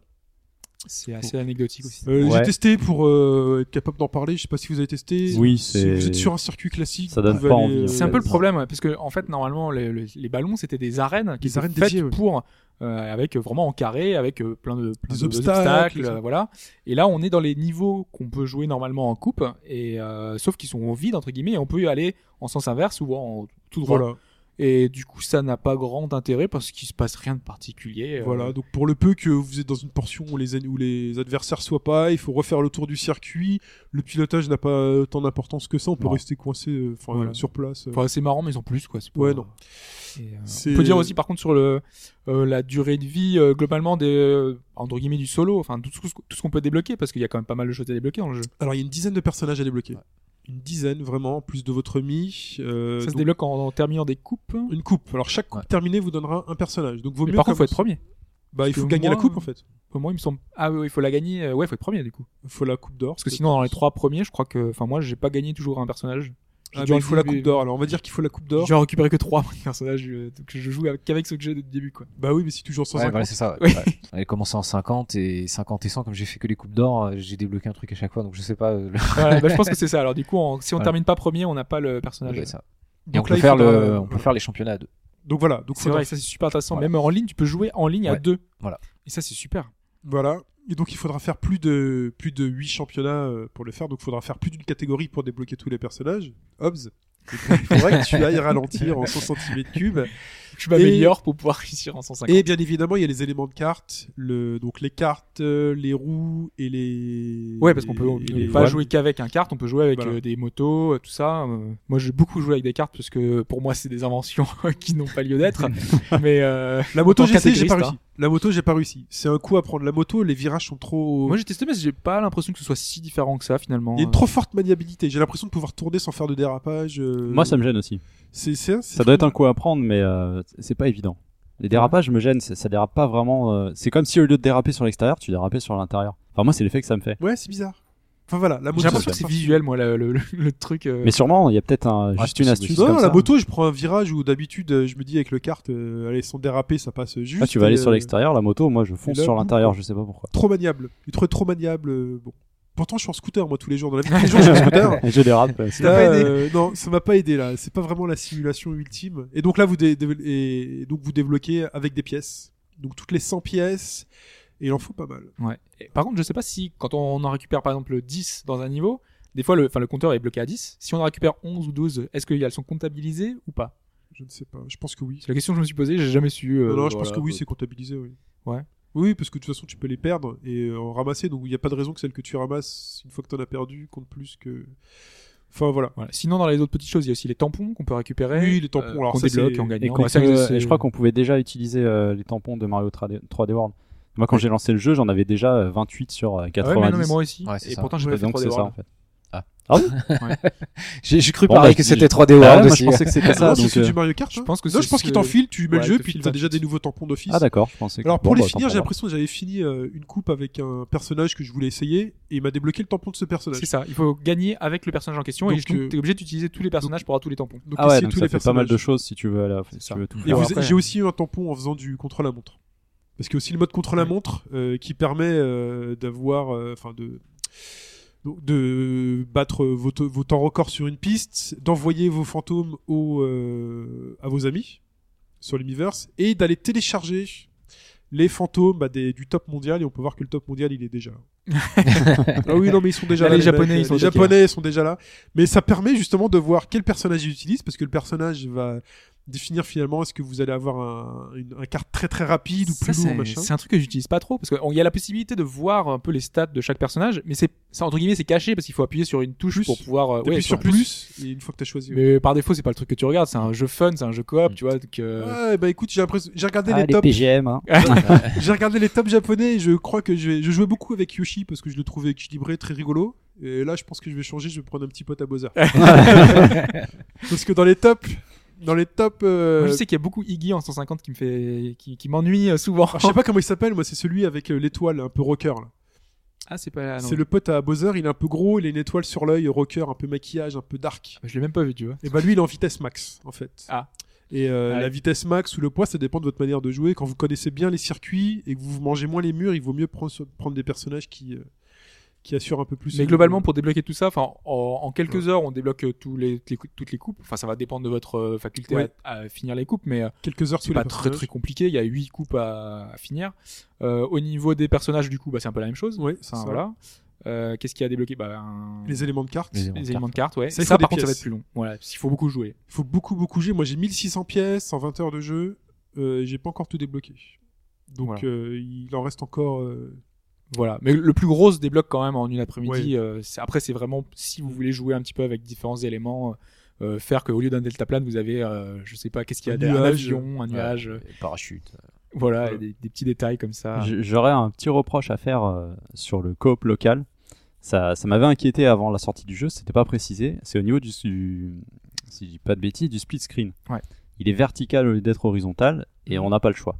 Ça, ça t'embête ça? Et je trouve ça dommage en fait. D'accord. Parce qu'on il, voit il est moins, imposé au final. Au final, il me gêne pas. Je trouve qu'il est quand même bien fait, mais qu'on n'ait pas le choix. Je trouve que c'est. Enfin, on aurait dû avoir le choix, surtout que je- il me semble que l'épisode oui le proposait.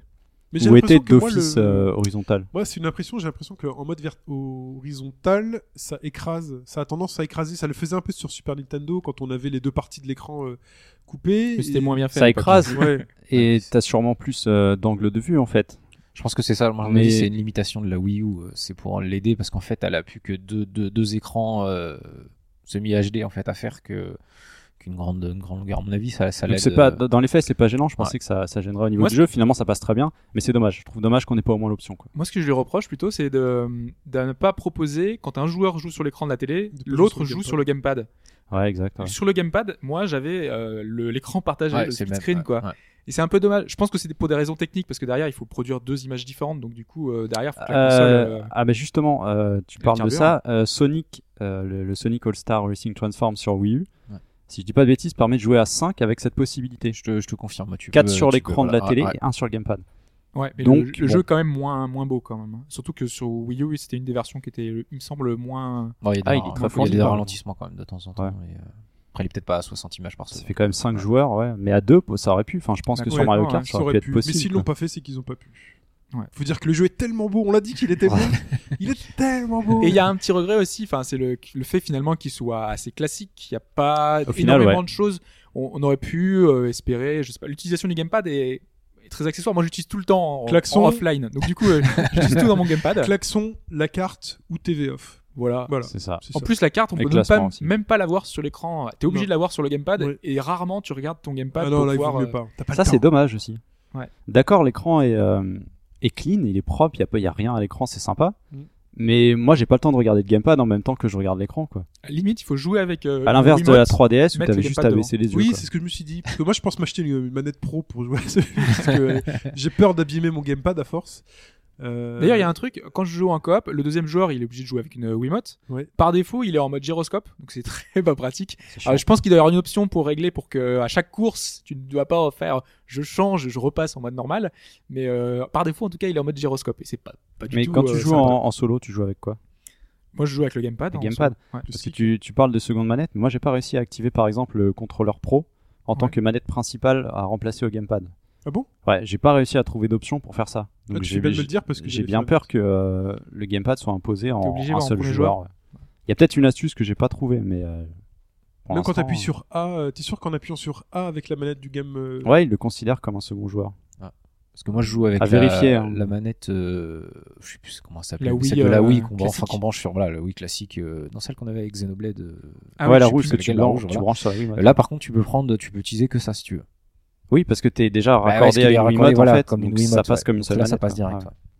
Ouais. C'est bizarre ce que tu dis. J'ai pas Bon, réussi. faudra tester. À vérifier, je vais essayer de bidouiller un peu plus. mais- Ok, très bien. Bon, bon, c'est tout pour ce Mario Kart 8, qui est, euh, eh ben voilà. Qui, de toute façon, oui, il prend pas de risque, mais il est efficace. C'est, euh, c'est l'efficacité même, et il est temps de passer à l'actualité.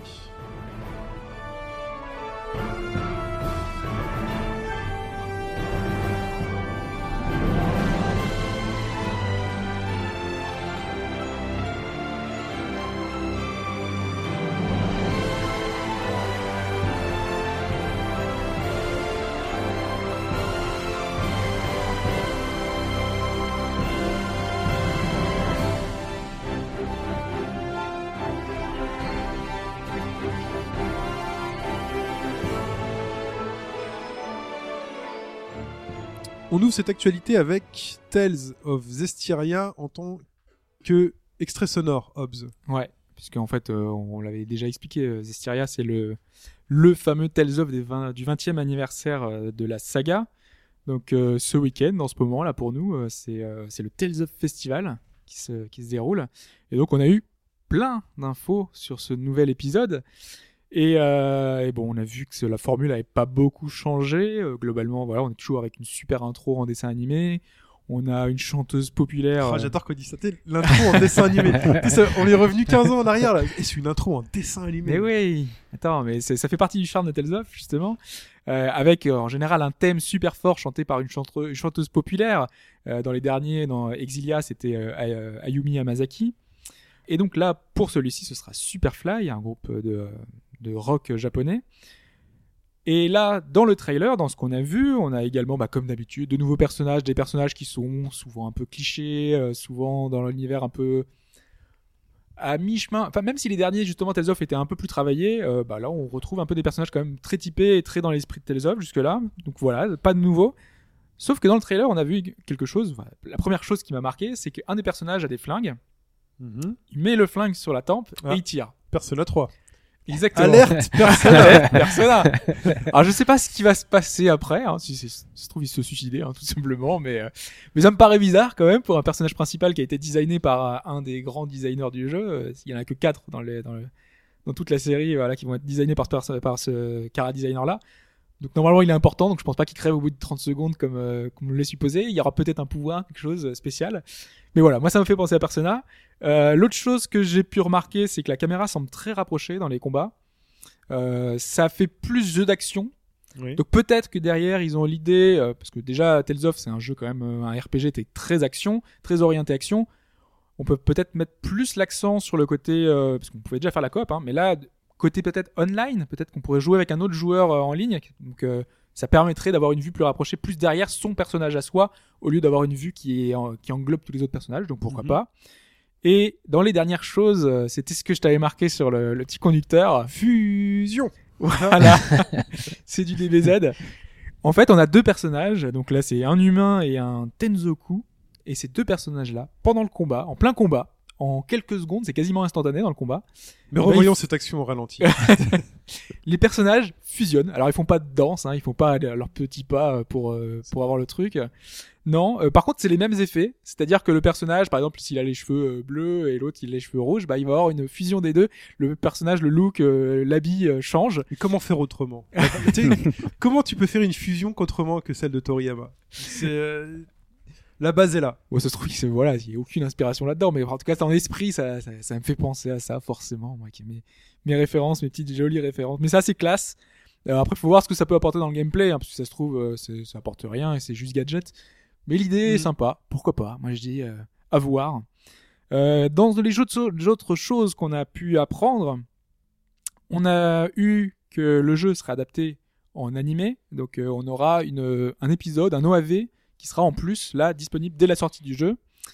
Et en plus de ça encore, il y a Bandai euh, Namco qui a déjà prévu la production de figurines, de produits dérivés. Ouais, c'est classique quoi. De ouais, coup, mais en général, C'est la le, faisait, sortie d'un jeu japonais. il le faisait après. En général, c'est ça sortait euh, quelques temps, quelques semaines après pour Couette, traversin. très, très important le traversin. Dans le, ta Là, on- souris. On sent que c'est le 20e anniversaire, que c'est le Tales of qui veut le pousser. Le, le jeu, est- on n'a même pas vraiment de date, non, c'est pour la fin de l'année au Japon. Donc euh, ils sont en train de mettre le paquet pour faire que ce soit le Tales of qui arrivera. On n'a pas dit la plateforme, c'est sur PS3 évidemment. Oui. D'ailleurs, en plus, c'est pas très très beau, euh, faut, faut le dire. Même- C'est vraiment un jeu de fin de génération euh, qui est pas le plus. Enfin, c'est dans la lignée de ce qui se faisait avant. Il n'y a pas vraiment de gap par rapport à ce que ce qu'on avait pu Oui, voir. c'est le les- moteur des, des dans les et voilà. Quoi. Voilà, c'est sans Mm. plus. Bon, ce sera peut-être le dernier sur PS3. C'est même sûr, hein, ce sera le dernier. Euh, mais euh, cela dit, on a vu aussi en même temps dans une pe- l'autre petite annonce. Enfin, moi, j'avais même pas remarqué que ce jeu-là avait été annoncé il y a deux mois. Il y, a y un épisode 3DS qui va arriver, qui est tactique, qui reprend tous les héros de tous les autres Tales of. Ah ouais, c'est euh, Rêve Unitia. exactement, c'est ça. Donc euh, ceux de Symphonia, de Vesperia. de Mike. Mais du coup, c'est marrant de voir qu'ils ont fait un autre petit jeu tactique comme ça, et puis voir que c'est la console qui marche le mieux. Donc du coup, euh, Bandai Namco, euh, allez, on, on s'engouffre, on fait un petit jeu euh, sur la console qui marche le plus. Ils en vendront. Et en parlant de jeux qui se vend bien et qui a des sorties un peu bizarres, parlons de Dragon Quest 8, le retour sur iOS et Android. Alors, Ah bah vous l'avez vu vous-même. euh, ça coûte 18 euros déjà. déjà, le truc, ça coûte 18 euros. C'est ça. Là, la, pense que dernière fois que, la dernière fois que j'avais vu Dragon Quest 8, c'était sur une vidéo où ils annonçaient la, la chose et euh, c'était pas très fluide, pas très beau. euh. Ah, tu veux dire quand ils annonçaient la présentation du, du portage? Oui, Ah, du pas le- portage. du jeu à l'époque, quand on voyait ça, pas sur on PS2. disait, ouais, Toriyama qui faisait un super jeu en 3D. Moi, je me rappelle, à l'époque, c'était fantastique quand Pas on voyait les premières PS2, images. hein. Pas l'épisode PS2. Non, non, vraiment le, le remake sur les, les- les premiers remakes sur, sur Android. Et donc notre ami Pipo, lui, euh, avait 18 euros, donc il traînait dans la poche. Et en grand fan de Dragon Quest, s'est dit euh, bon bah Allez, achetons, allez, pigeon, pigeon. Euh, non, mais en plus, sur, euh, sur On Android, dit fanboy. non, mais sur Android, en plus, on a la possibilité de, de se rétracter. Si au bout de 15 minutes, ça ne nous satisfait pas, Oui. euh, et ben, on peut annuler notre, notre achat. Bon, en 15 minutes, faut avoir Ouais. le temps de télécharger quand oui, même. hein. parce que c'est c'est- parce qu'on en avait 8, parlé. euh, bon, 15 minutes pour savoir s'il est bien, ça va être quand même un peu. euh, Oui. Non, mais déjà rien que techniquement pour voir si euh, c'est Ouais, pas si trop, ça tourne, euh, au ouais, niveau déjà, des ouais. contrôles. Mais voilà, c'est ce qu'on disait, c'est 15 minutes à partir du moment où vous cliquez sur télécharger, les amis. Donc, Il faudra une bonne connexion. donc il faut si vous mettez 10 minutes à télécharger les 1 giga et quelques, Tu lances le jeu, tu vois la séquence d'intro. et- voilà. Alors, Pipo, il nous a fait quoi? Il nous a fait un tweet test un- Non, il m'a laissé quelques, quelques notes Des et très notes intéressantes, cela dit. hein, un peu. Il y a beaucoup de choses euh, qui peuvent vous décider ou pas à l'achat parce qu'on pouvait se demander. Square Enix est habitué de. euh, allez, on fait un copier-coller, on le met en, dans une version euh, portable. Là, il y a eu un vrai travail parce que de toute façon, ça pouvait pas coller. euh, tu pouvais pas prendre Dragon Quest 8 PS2. L'écran est en, en hauteur. Il y, a- plein de contraintes. euh, L'interface au tactile.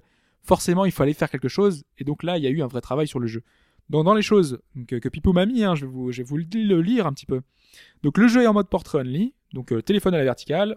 Forcément, l'angle de vue est réduit, mais c'est pas très grave, pas très grave hein, donc, euh, pour lui. Euh, par contre, les temps de chargement sont assez longs, vraiment très longs. Il m'a mis beaucoup de haut, hein, donc euh, je pense Mhm. que c'est vraiment très très, très très long. long. Euh, il a pas noté de ralentissement, euh, même si pour lui c'est moins fluide qu'à l'époque sur PS2. Donc j'imagine qu'au niveau du FPS, ça doit être un peu Il a un Un beau téléphone, euh, ce Pipo Ouais, il va y venir justement après. Ça, ça tourne bien sur son téléphone. C'est un téléphone de 2013, donc peut-être que sur un téléphone un peu plus ancien, ça va être un peu galère. Euh, au niveau de l'interface, qui a été bien bien pensé, même si artistiquement, elle s'intègre pas forcément super bien avec le reste. C'est vrai que sur les FF, par exemple, c'était des gros euh, boutons gris euh, assez austères. Oui. J'imagine qu'ils ont pas fait beaucoup plus. Bon, après tout, l'interface c'est pas le plus important tant que le jeu et le système fonctionnent derrière. euh, bon, on peut faire avec. Euh, les déplacements sont bien pensés. Il y a un mode course auto qui est bien pratique hors des villes. La caméra est libre, donc on peut la faire tourner sans problème autour du héros. Euh, après, il nous dit que au niveau de l'interface, l'alchimie, euh, il a pas encore vu. Donc euh, du coup, peut-être qu'il y a des choses qui seront un peu plus complexes et mal gérées, mais ça c'est un peu plus loin dans le jeu. Donc euh, là où il en est, euh, c'est pas encore géré. Il a réussi à sortir de la première grotte. vous vous souvenez de cette première grotte? Ah non, mais c'est horrible. Tu vois, tu commences le jeu comme ça, tu fais ah cool, allez première grotte, tu te fais dégommer, tu fais bon bah C'est Dragon Quest, quoi. Euh, après, quand même, il, il doute un peu de la fluidité justement sur des tels plus, bla- plus euh, bas de gamme que son HTC One, ouais, qui est quand même voilà de, de 2013. Donc euh, bon, normalement, lui, en tout cas, il a pas eu trop de soucis. il faut prendre Euh, l'acheter, c'est One One, c'est ça le nouveau? C'est One One? C'est One Plus, One ou- Plus. je sais plus. One Plus Ah One non, OnePlus One, c'est une autre marque. Ah. Euh, ça doit être euh, One M8 ou M7, euh, c'est une sorte de mise à jour. Quoi. D'accord.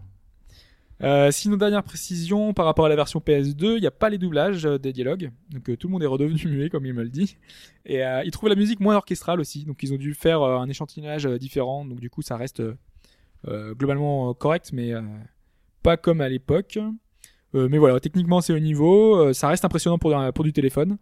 Par contre, ça consomme beaucoup, beaucoup de batterie. Ouais, oui. Euh, Pas donc, ça. c'est euh, C'est en 3D. assez logique hein, euh, sur des gros titres comme ça. euh. Ouais. Voilà, donc lui il recommande malgré tout parce que non, ouais, c'est notre, sens pas là, le. re- notre premier premier réflexe, c'est vrai que quand on voit ce genre de jeu, 18 euros, c'est très très cher. Surtout par rapport à tout ce qu'on voit, les, les autres prix des autres jeux, c'est pas du tout ce prix-là, donc c'est clairement abusé. Maintenant, c'est vrai que c'est un jeu qui est vraiment plus ambitieux que beaucoup de productions qu'on voit Ah, actuellement. clairement.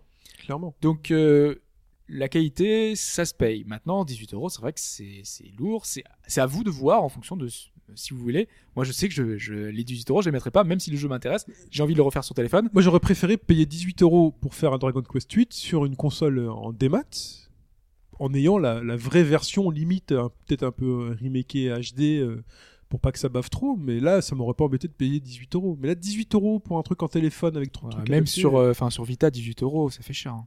Non, sur Vita, ça passait si c'était euh, le, le vrai jeu. Attends, euh, vous avez acheté FF10 hein bah Vous avez acheté FF10 HD à Ouais, 40 mais euros quoi. c'est- une, version HD, c'est pas la même version. La Dragon Quest, c'est le Bah, même. si sur Vita, tel quel, ouais, quoi. mais s'il avait fait sur Vita, ça aurait été une version HD, on s'en doute. Bon, ça dépend. S'il pouvait faire un PSN classique, enfin les, les versions. euh, Et, ah oui, ils auraient pu faire ça.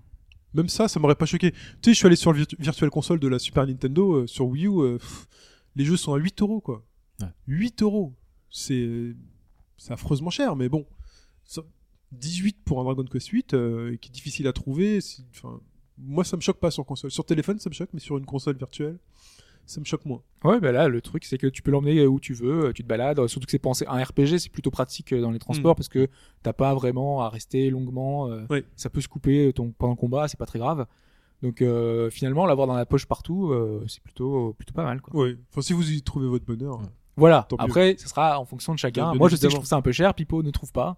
mais Donc évidemment. euh, bah, chacun son avis et chacun sa. Surtout, je pense, faut vraiment faire attention au côté énergivore. Ouais. Si tu veux encore du téléphone à la fin de la journée, euh, Ouais. Ouais. C'est vrai, c'est le, le problème batterie. De toute façon, c'est global. euh. En fait, à ce, prix- à ce prix-là, il, il manque un, un concept un peu au, au- au cross-buy, ça, ça, de pouvoir l'acheter sur, euh, sur une console de salon en dématérialisé et d'avoir une version euh, téléphone où on pourrait continuer sa partie. euh, ça, Ouais, ça non, pourrait être vrai. sympa. Ça À ce prix-là, ouais, on pourrait, même s'il n'est euh, pas refait, ça pourrait, euh, on sait si ça fonctionne sur tablette. Euh, oui, c'était présenté sur tablette, euh, donc je pense que ça tourne Ah, sur ça tablette. fonctionne aussi sur les tablettes.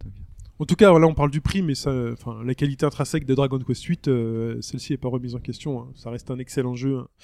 un excellent Dragon Quest. On continue euh, avec un peu de Wii U et une annonce euh, d'adaptateur Beaucoup de bruit. Hein. qui a fait beaucoup de bruit puisque c'est un adaptateur pour pouvoir brancher quatre manettes GameCube sur une Wii U. Ce qui est présenté, c'est une manette GameCube avec un logo Smash Bros. Donc, l'annonce est faite pour rassurer les les pros, les pro players de Smash Bros. C'est même plus que ça quand même, Ouais. puisque à l'origine c'est présenté. Enfin, je sais pas si tu euh, si avais vu toi. euh, c'était euh, dans une vidéo présentant en fait le prochain tournoi Smash Bros qui va avoir lieu à l'E3 Ouais. et euh, il te disait donc voici tous les participants, voici qui va hoster le, Ah, J'ai pas vu cette vidéo. l'événement. Ouais. Et c'est en toute fin ils te disent et la surprise pour pouvoir jouer à ce jeu-là, avec quoi tu vas pouvoir jouer Avec cette manette là, avec la manette classique, la manette GameCube, celle où tous les tournois en fait ont lieu en ce moment pour Smash Bros quoi. Donc c'est vraiment dédié à l'origine pour cet événement. Même si chacun de nous a tout de suite pensé euh, qu'on pourrait l'utiliser pour autre chose. Voilà. Bah, c'est sortir un accessoire d'un tel calibre pour brancher des manettes pour un jeu.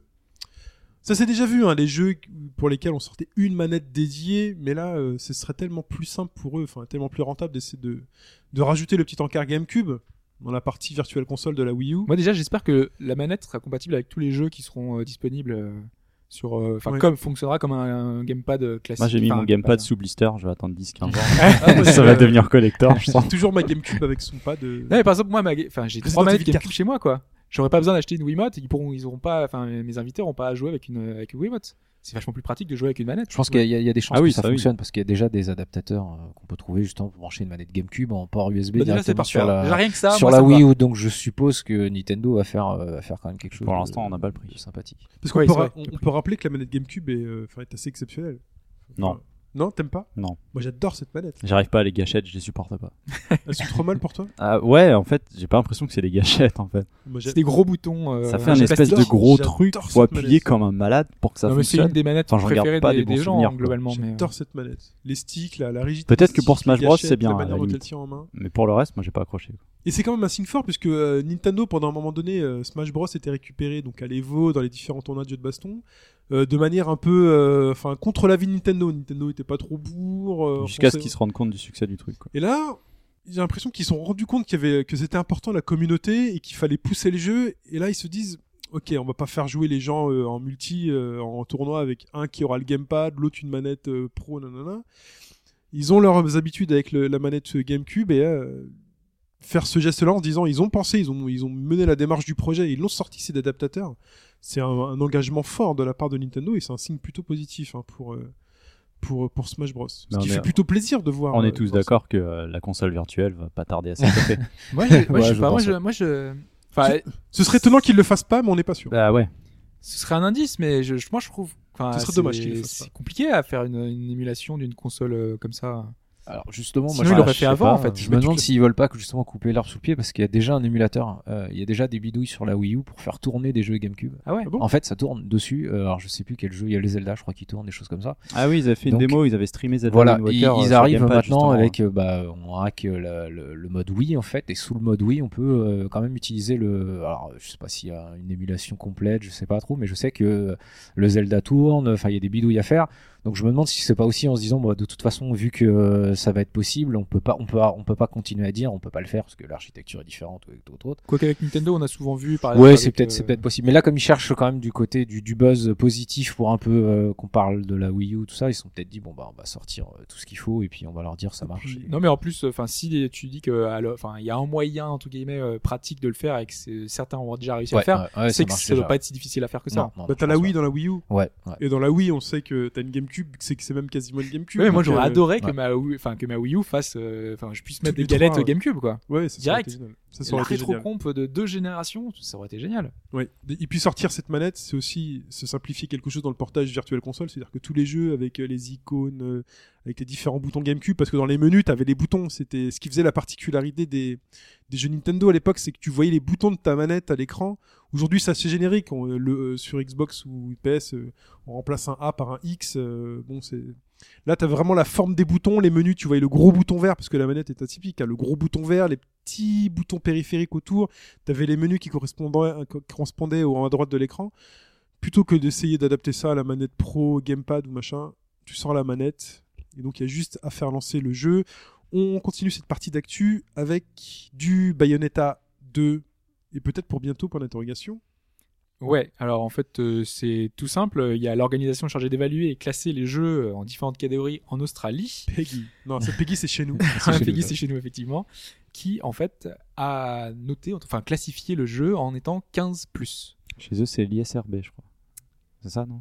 Alors le nom, je ne sais pas exactement. C'est- euh, ouais, c'est bien possible. ça 15 dit quelque plus. chose après, ouais. Nudity, violence. euh, C'est euh, violence, euh, fantasy et, euh, et je sais plus. Il y avait un troisième terme, mais, euh, mais voilà.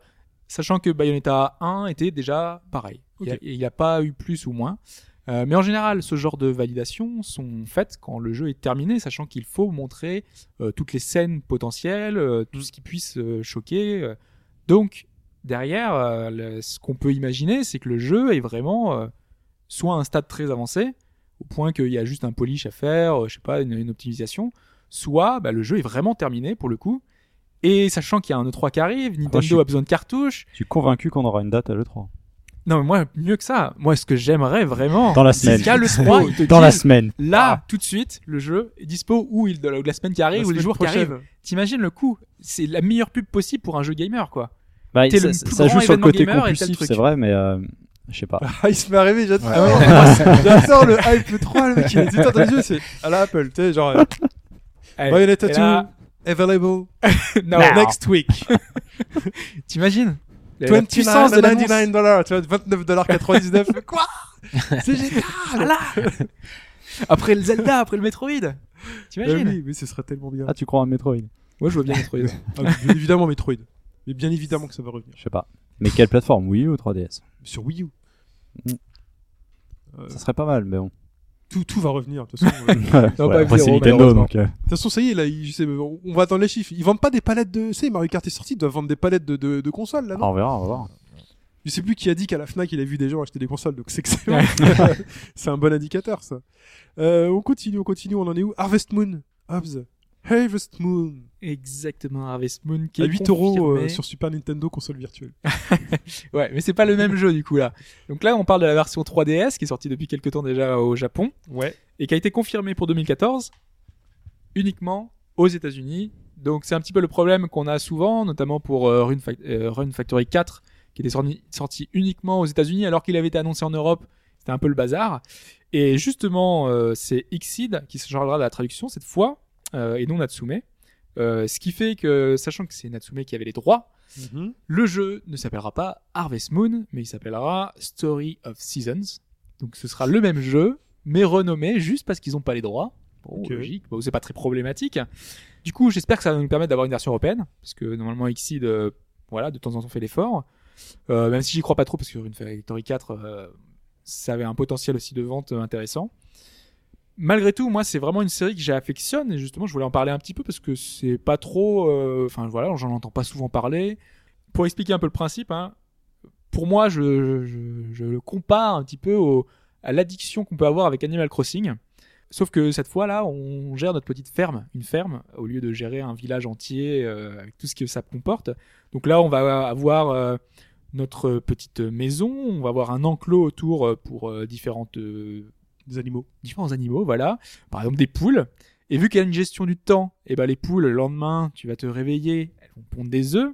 Les œufs, soit tu les récupères pour les vendre, soit tu les laisses pour faire des petits poussins. Et donc, tu as des petits poussins qui vont naître après quelques jours, qui se baladent de partout. Voilà, on a, on a une petite gestion de ferme. On peut avoir euh, notre terrain qui va être bah, des vide. Est-ce que l'argent euh, c'est important dans ce jeu?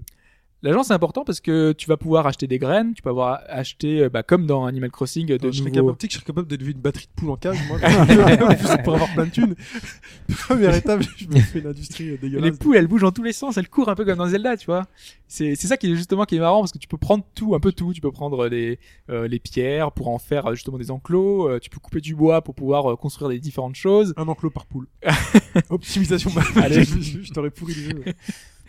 Euh, tu peux, avec l'argent que tu récupéré, tu peux acheter des vaches pour euh, prendre du lait. Le lait, tu vas le revendre à certains personnages euh, au marché. Tu peux avoir un cheval. Le cheval, tu vas pouvoir monter sur le cheval et faire des petites courses euh, et te balader avec ton petit cheval. Des courses genre PMU Non, non, euh, Ah, enfin, je- des- je- Ah, Pas d'argent à gagner. je Toujours l'argent, ouais. Mais je me suis rendu compte qu'avec ce genre de jeu-là, il y avait que l'argent qui comptait. Ah non, mais tu feras, des- tu feras des combats de coq. Voilà, des combats de coq, des trucs comme ça. mais il me semble. euh, Une maison close pour coq. je prendrai les poules, je fais les œufs.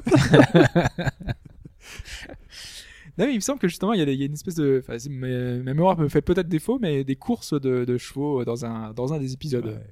Donc, euh, bon, ce genre de choses, surtout que les Japonais sont très adeptes de courses de chevaux, donc euh, ce serait très possible. Mais voilà, il y, a- plein de petites choses à faire comme ça. En plus de tout ça, il y a une petite touche, euh, touche de drague. Forcément. Euh, parce qu'en fait, les, les différents PNJ qu'on rencontre, en général, ce sont des jeunes filles. Bah, comment ça s'appelle euh, euh, Le mouret dans le pré. ouais, Tout ça- seul, t'es là, t'as ta ferme, tu te fais un peu chier, t'es pas très beau. Donc, euh, t'as- t'as- voilà, tu, bah, ton personnage, ouais, il est un peu. euh, Bon, il est kawaii. Normal, il est, il est fermier. Hein. Voilà. C'est un petit garçon qui a repris sa ferme normalement euh, de son grand-père.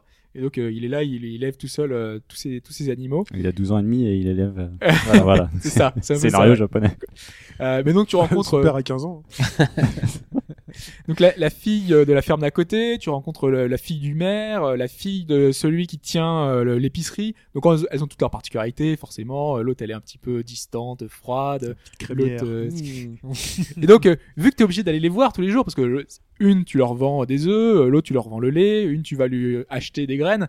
Donc, du coup, tu as une petite une amitié, tu vois, tout de suite qui se naît. Après, t'as des- des affinités, forcément. Mhm. Et voilà, c'est un petit côté euh, super fun, super amusant. Et, et Animal Crossing, voilà, c'est une, petite série. Euh, Animal Crossing, Harvest Moon, justement, c'est une série qui, qui plaît à beaucoup de monde. euh, et et c'est dommage qu'on n'en ait pas plus en France. Et notamment celui-là qui pourrait arriver normalement chez nous, mais qui, il y a de fortes chances, n'arrive pas. Et c'est bien dommage. Bah, il, faut, il faut avoir sa place. Hein. C'est-à-dire qu'il faut prendre la place d'Animal Crossing, qui a éventuellement perdu sa place pour euh, Tomodachi Life, Ouais. qui vient d'arriver. Donc, euh, Oui, mais C'est- vu que c'est pas, pas- Nintendo, c'est c'est complexe. euh, ah derrière. ouais. Mais c'est le genre de secteur qui est pas facile, parce que Ah, c'est le que jeu que tu mets dans ta console et que Concrètement, il tu y a l'air d'avoir plus de structure euh, jeu, en quelque sorte, plus d'objectifs à remplir qu'un Animal Crossing. Donc ouais, ça peut être. Enfin, moi, je trouve que ça peut être Mais plus t'as rien intéressant. compris, Animal Crossing, c'est le bonheur. Non, mais Animal Crossing, j'y ai C'est le passé, bonheur. j'y ai passé 60 heures, je me suis éclaté. bonheur, mais j'ai arrêté d'un coup. quoi. Il y a rien à construire, il faut, il faut juste être heureux. Non, mais j'ai fait de l'argent tu aussi. hein. vis, tu rêves. euh, J'ai vendu des navets. Ouais, moi, j'ai fait que ça, moi. Des navets, des navets, des navets. Euh, on va être un peu moins, un peu moins kawaii et on va se taper dessus avec Guilty Gear Xrd. Encore que c'est très beau. C'est encore que c'est très Oh beau. oui. C'est très, très, belle très, très beau. utilisation même. de la 3D. Euh, Guilty Gear Xrd, qui est donc en arcade en ce moment même euh, au Japon. Je sais pas s'il est en arcade aux USA d'ailleurs. Je ne crois pas. Peut-être pas, mais en tout cas, en tout cas, l'éditeur vient d'annoncer que le jeu arrivera sur PS3 et PS4 cet été aux USA. C'est automne, moi j'ai noté, mais bon. Tisfall, c'est quoi Tisfall Le fall, c'est quoi? Ah, c'est C'est fin de Summer l'année, Fall, donc, c'est fin de euh, l'année. Oui, ouais. exactement. C'est donc c'est fin de l'année. Pardon, je suis très mauvais parfois en anglais quand je ne me concentre pas. En tout cas, ce c'est automne. sera a priori le premier jeu, euh, enfin un premier gros jeu de baston sur PS4, enfin entre guillemets sur Next Gen. Ah, c'est vrai. Ouais. ouais. Parce que là, il y a eu Killer Instinct, mais c'était sur euh, Xbox One et sur PS4, bah voilà, on aura un premier gros jeu, euh, jeu de baston. Ouais, donc à voir euh, donc euh, très certainement les premières annonces euh, de Mad Cats euh, en termes de stick Ouais. et autres parce que force euh, équipée encore. il va falloir se rééquiper. On est reparti pour 159 euros. enfin, en tout cas, toi, hein. moi je sais que j'ai rarement. Mais j'ai pas encore la, j'ai pas encore la PS4, hein, tu sais. je le prendrais bien sur PS3. T'imagines mais le pack qu'il va leur falloir prendre la PS4 plus le, le stick plus le jeu. c'est Ça chaud. va te hein. revenir à vite cher. hein. Non, mais c'est vrai, c'est vrai. D'ailleurs que je, je veux, je veux bien le prendre sur PS3, mais j'ai pas de stick sur PS3 et ça m'embête de prendre un stick sur PS3 maintenant. Donc, euh, ouais, ça va être à étudier. Je vais appeler mon banquier. Et à voir aussi s'il y a une vraie différence de, enfin, graphique. Parce que, enfin, sur arcade, il est sublime. Ouais. Euh, sur PS3, est-ce qu'il va y avoir, euh, enfin, vraiment des graphismes un peu inférieurs Parce qu'il est beau, mais est-ce qu'il est infaisable sur euh, génération actuelle? Je suis pas sûr. Bah non, s'il sort d'ailleurs. De toute façon, s'il sort, c'est qu'il est faisable. hein. Ouais, mais après, ça peut être comme euh, Watch Dogs où il y a une version qui est très amputée de pas mal de choses, quoi. Bon, on attendra les spécialistes alors.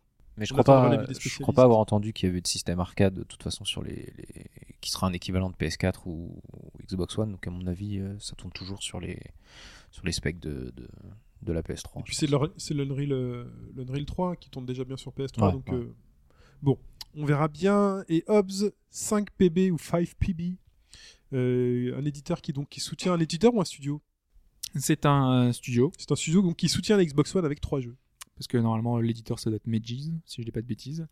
Et oui, puisque en- ils avaient déjà soutenu pas mal la, la 360 au Japon. C'est Oui. eux qui avaient sorti euh, Steins Gate, enfin il y avait une version PC, mais en tout cas la seule version qui est sortie assez rapidement c'était sur 360.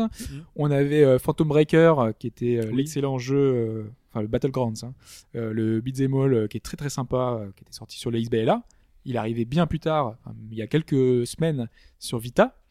Donc euh, il a fallu attendre très longtemps. Et donc là, ils ont annoncé trois nouveaux jeux pour la Xbox One en exclusivité Xbox One, sachant que dans les trois, il y en a un qui est Kinect. Donc euh, forcément, il va avoir du mal à le porter ailleurs. Alors euh, dans les trois jeux, on a euh, Chaos Child, qui est un visual novel dans l'esprit finalement de Steins Gate et tout ça, parce que c'est la suite de Chaos Head, je, si je dis pas de bêtises. Je pense que ça va pas nous intéresser outre mesure, parce que de toute façon, ça arrivera pas chez nous.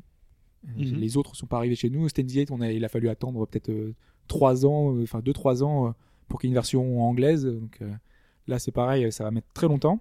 Ouais. Le second est assez anecdotique. Euh, et le troisième, par contre, est plus intéressant. C'est pour ça que je, je voulais en parler. C'est que c'est une adaptation de l'anime Psychopass. Alors, je sais pas si vous connaissez. Non. C'est euh, c'est un, un, anime qui a, un animé qui a eu son petit succès, euh, qui se passe en fait dans, un, dans un monde un peu futuriste où les humains en fait sont capables de sonder le cerveau humain Mhm. et de savoir leur degré de dangerosité vis-à-vis des autres. Donc si on est trop, de- trop dangereux pour la société, il y a un problème parce que on va commettre des crimes. C'est un peu comme Minority Report. On sait que tu vas commettre un crime alors que tu ne l'as pas fait. Et euh, à ce moment-là, on t'arrête. Ou alors, si ton taux est trop élevé, on te tue. Et carrément. Et Ouais. donc, dans le dans l'animé, on, on suit une brigade qui va combattre les euh, les criminels les plus dangereux euh, finalement. Et il est vrai que ce, ces gens-là, en général, sont des gros psychopathes, hein, puisque on va voir des gens qui sont démembrés avec euh, la tête euh, qui est pas du tout au bon endroit, euh, avec des choses très très glauques. Et donc ce jeu-là, qui va être adapté donc sur Xbox One, sera un jeu Kinect. Alors, euh, je sais pas trop comment est-ce qu'ils veulent gérer ça. Peut-être qu'on aura le flingue, parce qu'en en fait, dans l'animé, ils ont un flingue qui s'appelle le, Dominator. Et quand on utilise ce flingue, en fait, on scanne l'esprit des gens, et s'il est dangereux, à ce moment-là, il se met en mode tirer. Sinon, il y a une protection qui fait qu'on peut tirer sur personne dans, dans, dans le monde. Faudra Donc- parler à ton Kinect. Faut- Donc euh, voilà, peut-être qu'il va falloir mimer un geste de, de flingue, ou peut-être que quelque chose sera fourni, hein, parce qu'on avait déjà imaginé avant des solutions euh, de, de flingue, et, et on devra viser comme un FPS euh, ce- les différents événements à l'écran et, et voir qui est dangereux ou pas. Ou peut-être que ça aura rien à voir, ce sera peut-être que des ordres à la voix, ou je ne sais pas encore ce qu'on peut, ce que ça peut donner. Mais euh, enfin, l'idée d'adapter euh, ce, ce manga-là entre guillemets euh, avec un en un jeu, bah pourquoi pas, ça peut être intéressant à voir. euh, En un jeu, ça oui, c'est intéressant. Après Kinect, justement, comme Ouais. tu dis, c'est Voilà. le gros point d'interrogation. Il y a Exactement. pas, ouais, parce qu'il n'y a pas de plus de format. Ça pourrait être, euh, je sais pas, je me dis un visual novel avec Kinect. Exactement. ça a Pour l'instant, on n'a pas de fait, ça, détails. encore. Ouais. Je sais pas, à ce moment-là, au lieu de sé- sélectionner des choses, tu parles directement au personnage. Ah, je pense que Ça sera un peu fou, là, on mais- demande beaucoup à un petit Ouais, studio on- comme 5 Et puis à, au Kinect, une reconnaissance vocale aussi forte. Et puis le Kinect, euh, euh, enfin la Xbox One qui va sortir au Japon. D'ailleurs, je crois qu'on a une début de date là, Début septembre. hein. qui sortira dans cette ver- dans sa version aussi sans Kinect. Donc comme on le dit, hein, Kinect de toute façon est mort, on le rappelle. Moi, je continue à dire que non. Euh, c'est tout. Et Niveau c'est du tout jeu. donc, pour. euh, Très bien. Bon, on va dire qu'aussi c'est tout pour cette partie d'actualité et il va être temps de parler d'Astebrid.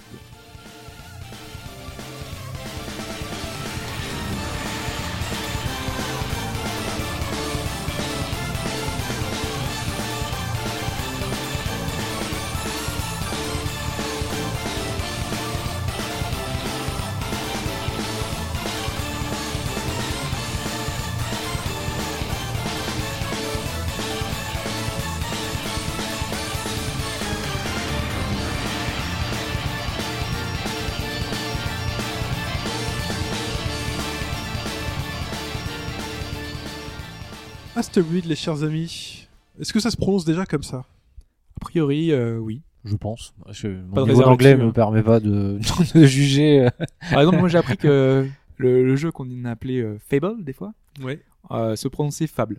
Oui. Voilà. Même en Angleterre, il prononce Fable. J'ai toujours dit femme. À la française. C'est très bien. Bah, donc là, nous, euh, c'est Astebrid et on sait pas comment ça se prononce, mais c'est Astebrid. Astebrid. Euh, c'est quoi? C'est un dungeon game, donc un jeu japonais amateur entre guillemets, puisque depuis depuis le temps qu'il est sorti au Japon, on va dire que le studio a quand même mené une campagne, euh, a, a pas mal présenté son jeu, euh, bourlingué sur les salons, et fait que bah ils ont pris une importance un peu un peu plus grande. On sait qu'il a été présenté par exemple à l'IGF, à l'Independent Game Festival, ça faisait partie des rares jeux japonais présentés. Euh, c'est un jeu qui a fait beaucoup de bruit parce qu'il est très très beau techniquement. Donc voilà, c'est quand même un jeu qui sort pas de nulle part non plus, puisque leur précédent jeu c'était euh, Ether Vapor. Alors je sais pas non plus si ça se prononce comme ça ou si Ether Vapor. Euh, mais euh, c'était un très bon shmup. Toi, je sais que tu l'avais Ouais. fait, Ouais, ouais, ouais, très bon, euh, très très bon shoot'em up. Euh, après, avec un rendu graphique euh, qui est assez difficile à accepter, parce que souvent on a des, comment dire, les, les vaisseaux ressortent beaucoup du décor. Alors c'est vrai que des fois, ça me, moi personnellement, j'aime pas trop, mais euh, le, la qualité du jeu faisait que voilà, ça donnait quand même.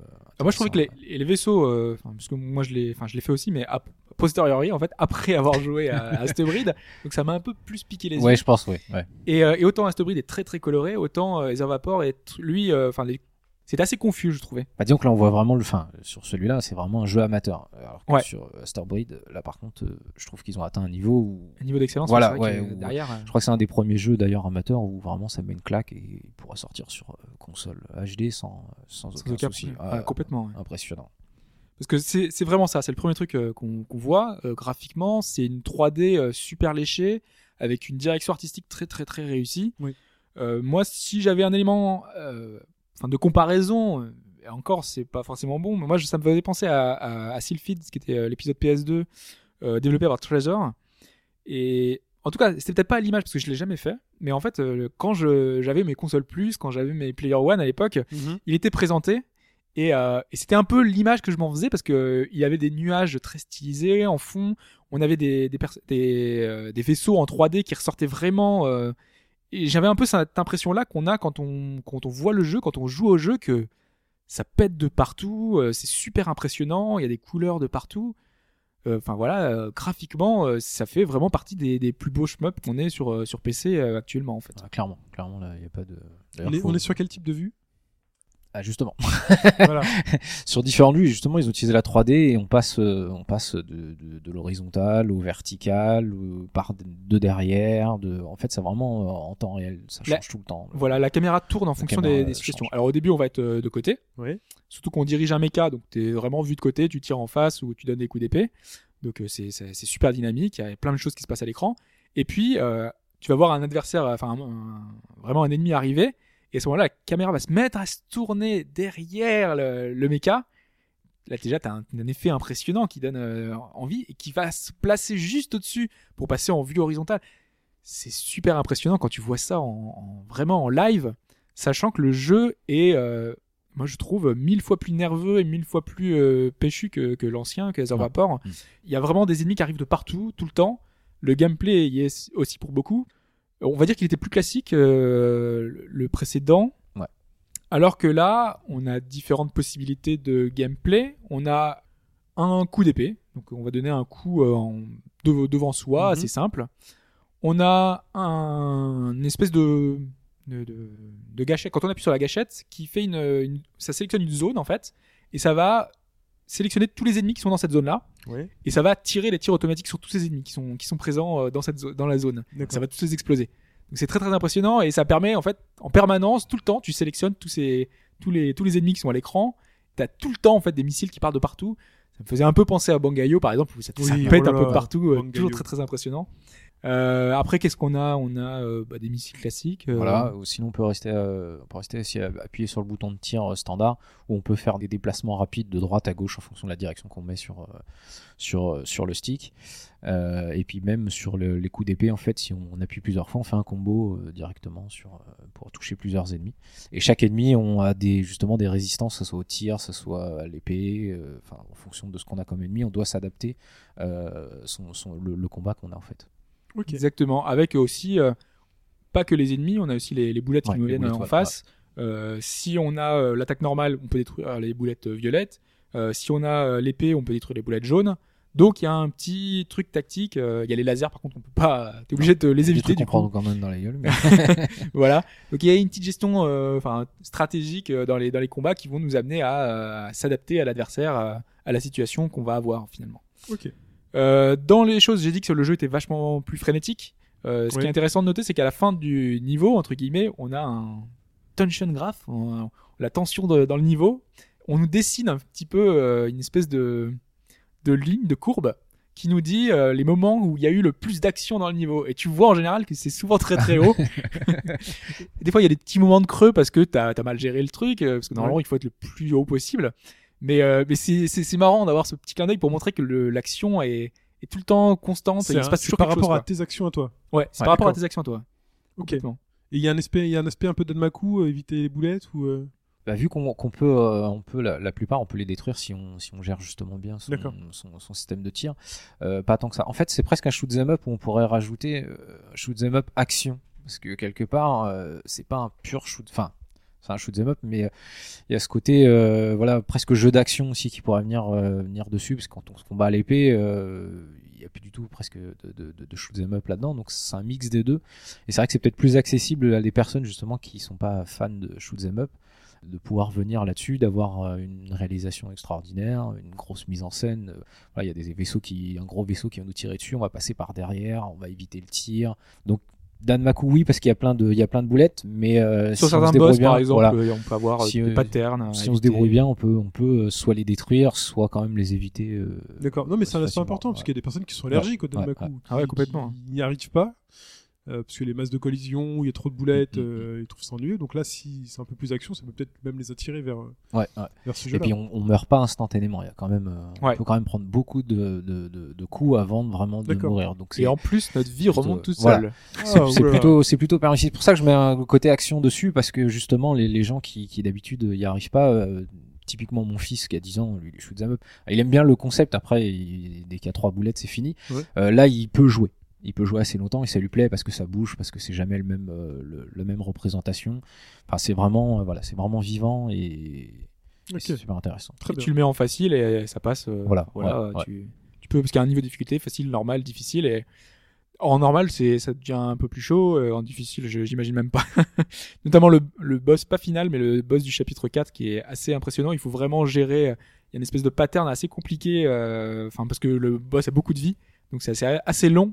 Et pour survivre le temps, justement, de, de lui enlever autant de vie, ça devient assez complexe, euh, sachant qu'il y a quand même pas mal de, de choses à éviter. Moi qui suis pas. Enfin, j'aime bien les shmups, mais euh, justement, les Dadamaku, moi je suis pas super fan parce que ça devient. Sur dur. le pattern, il faut. Ouais. euh, faut être vigilant tout le temps, faut être toujours concentré, il faut rester sérieux, faut, faut pas faire d'erreur. Euh, donc là, c'est pareil, il faut essayer de, de, de, de maintenir sa, sa vigilance le plus longtemps possible. Sachant que là, il y a quand même, il y a aussi euh, notamment euh, le mode EX. On se met en mode euh, un peu super saiyan, super saiyan. On a une aura autour de nous dorée qui est super sympa, Oui. qui pourrait nous faire des, des dégâts supplémentaires quand notre barre, notre jauge est à fond. Donc il y a ce côté-là qui est très sympa. Il y a aussi le côté scoring, mais ça c'est habituel à tous les shmups, hein, mais qui est assez mis en avant parce que dans les différents tutoriels qu'on a, on nous explique comment avoir le plus de points possible. On te dit pour un boss, il faut euh, avoir, euh, enfin terminer le plus vite possible. Pour euh, enchaîner et gagner plus de points, il faut utiliser. en fait, quand tu tu des ennemis, tu vas faire monter une jauge qui va de monter de 1 à 16. Quand elle est à 16, si tu donnes un coup d'épée, tu vas avoir un bonus euh, x16 de ton coup d'épée. Donc du coup, ça te donne beaucoup plus de points.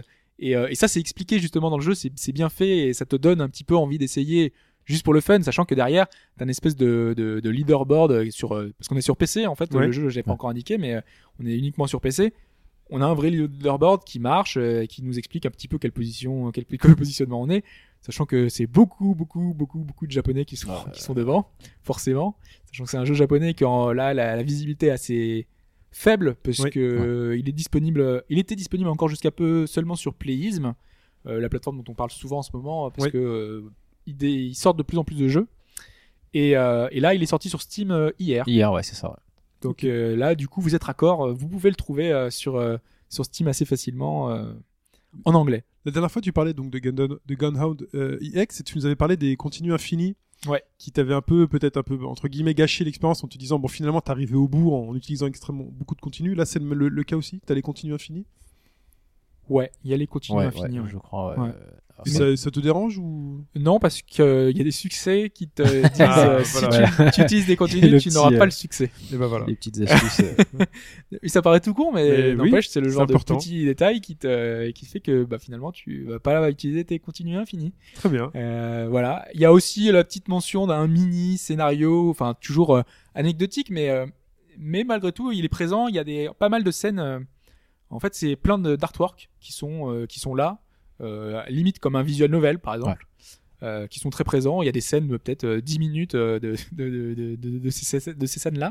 C'est plutôt sympa, sachant que pendant les combats, on a toujours en bas à gauche des personnages qui parlent, qui l'histoire elle est un peu bidon, hein, mais mais voilà, il y a, des dialogues entre notre flotte et notre et notre personnage principal. Donc du coup, il y a une espèce de ping-pong en- entre eux. Voilà, ça ça fait partie, ça participe au, au jeu finalement, euh, à tout ça, à cette cette aventure avec une petite fin qui se termine pas mal. Et puis euh, puis voilà. Donc du coup, Ouais. c'est c'est plutôt un bon jeu, moi je trouve, Ouais. euh, à recommander euh, aux, aux débutants. euh, Ouais, comme aux- voilà, même, même ceux qui sont, qui sont pas allergiques, hein, s'ils sont vraiment allergiques au shoot'em up, on va peut-être pas y arriver, mais justement ceux qui sont pas des grands fans, ils peuvent vraiment apprécier, apprécier ça. Et puis après, les, les doublages restent en, en japonais, on peut les laisser. Donc, voilà. Et donc. Donc c'est un bon jeu. Donc c'est un bon jeu. Voilà. C'est vrai, tu- c'est bien, Ah, je suis, je suis, je suis. tu, connais, tu connais le gimmick. Une question euh, sur les vues. Tu parlais des vues au début, vues de côté, vues de dessus. Est-ce qu'il y a un changement en vue, par exemple, à la Panzer Dragoon De derrière? Oui. Ouais. Il y a ça aussi. Ouais, ouais, ouais, ouais. Il passe vraiment dans, tout- tous les sens euh, possibles. Ah, T'aimes bien, bien derrière. je, je ne réagirai pas à ça, mais. Non, non, mais dans le principe, je trouve ça Ouais, intéressant en fait. Notamment enfin contre des boss euh, on- à un moment on est enfin tous les boss sont assez impressionnants euh, globalement. Mm. et euh, un des derniers boss justement est très très impressionnant. Et on a cette vue de derrière. Et ton petit mecha est très très petit face à l'immense euh, adversaire. Et cette vue ce changement de vue bah, rend beaucoup plus impressionnant euh, cette bah, ces affrontements. Et de ce point de vue là vraiment il est vraiment très très impressionnant. Je vous conseille d'aller voir des vidéos. Vous verrez que en plus il y a une super bande son. Moi je trouve que les Ouais. musiques sont sublimes et, euh, ça marche super bien et ça, ça en met plein la vue quoi c'est un, un shmup euh, qui te qui te donne envie au moins de, de, voir euh, de ce que ça peut donner manette en main tu te dis euh, waouh c'est impressionnant c'est c'est chouette Ok. Très bien. C'en est tout pour Astebrid Tu veux peut-être nous parler, euh, Dan, de certains shmups à recommander justement Ouais, sur j'ai- PC j'ai j'ai fait quelques euh, petites listes pour, alors en mettant justement du Danmaku et autre chose. Euh, c'est vrai que sur PC, bon, euh, il y a beaucoup de choses, mais au Japon.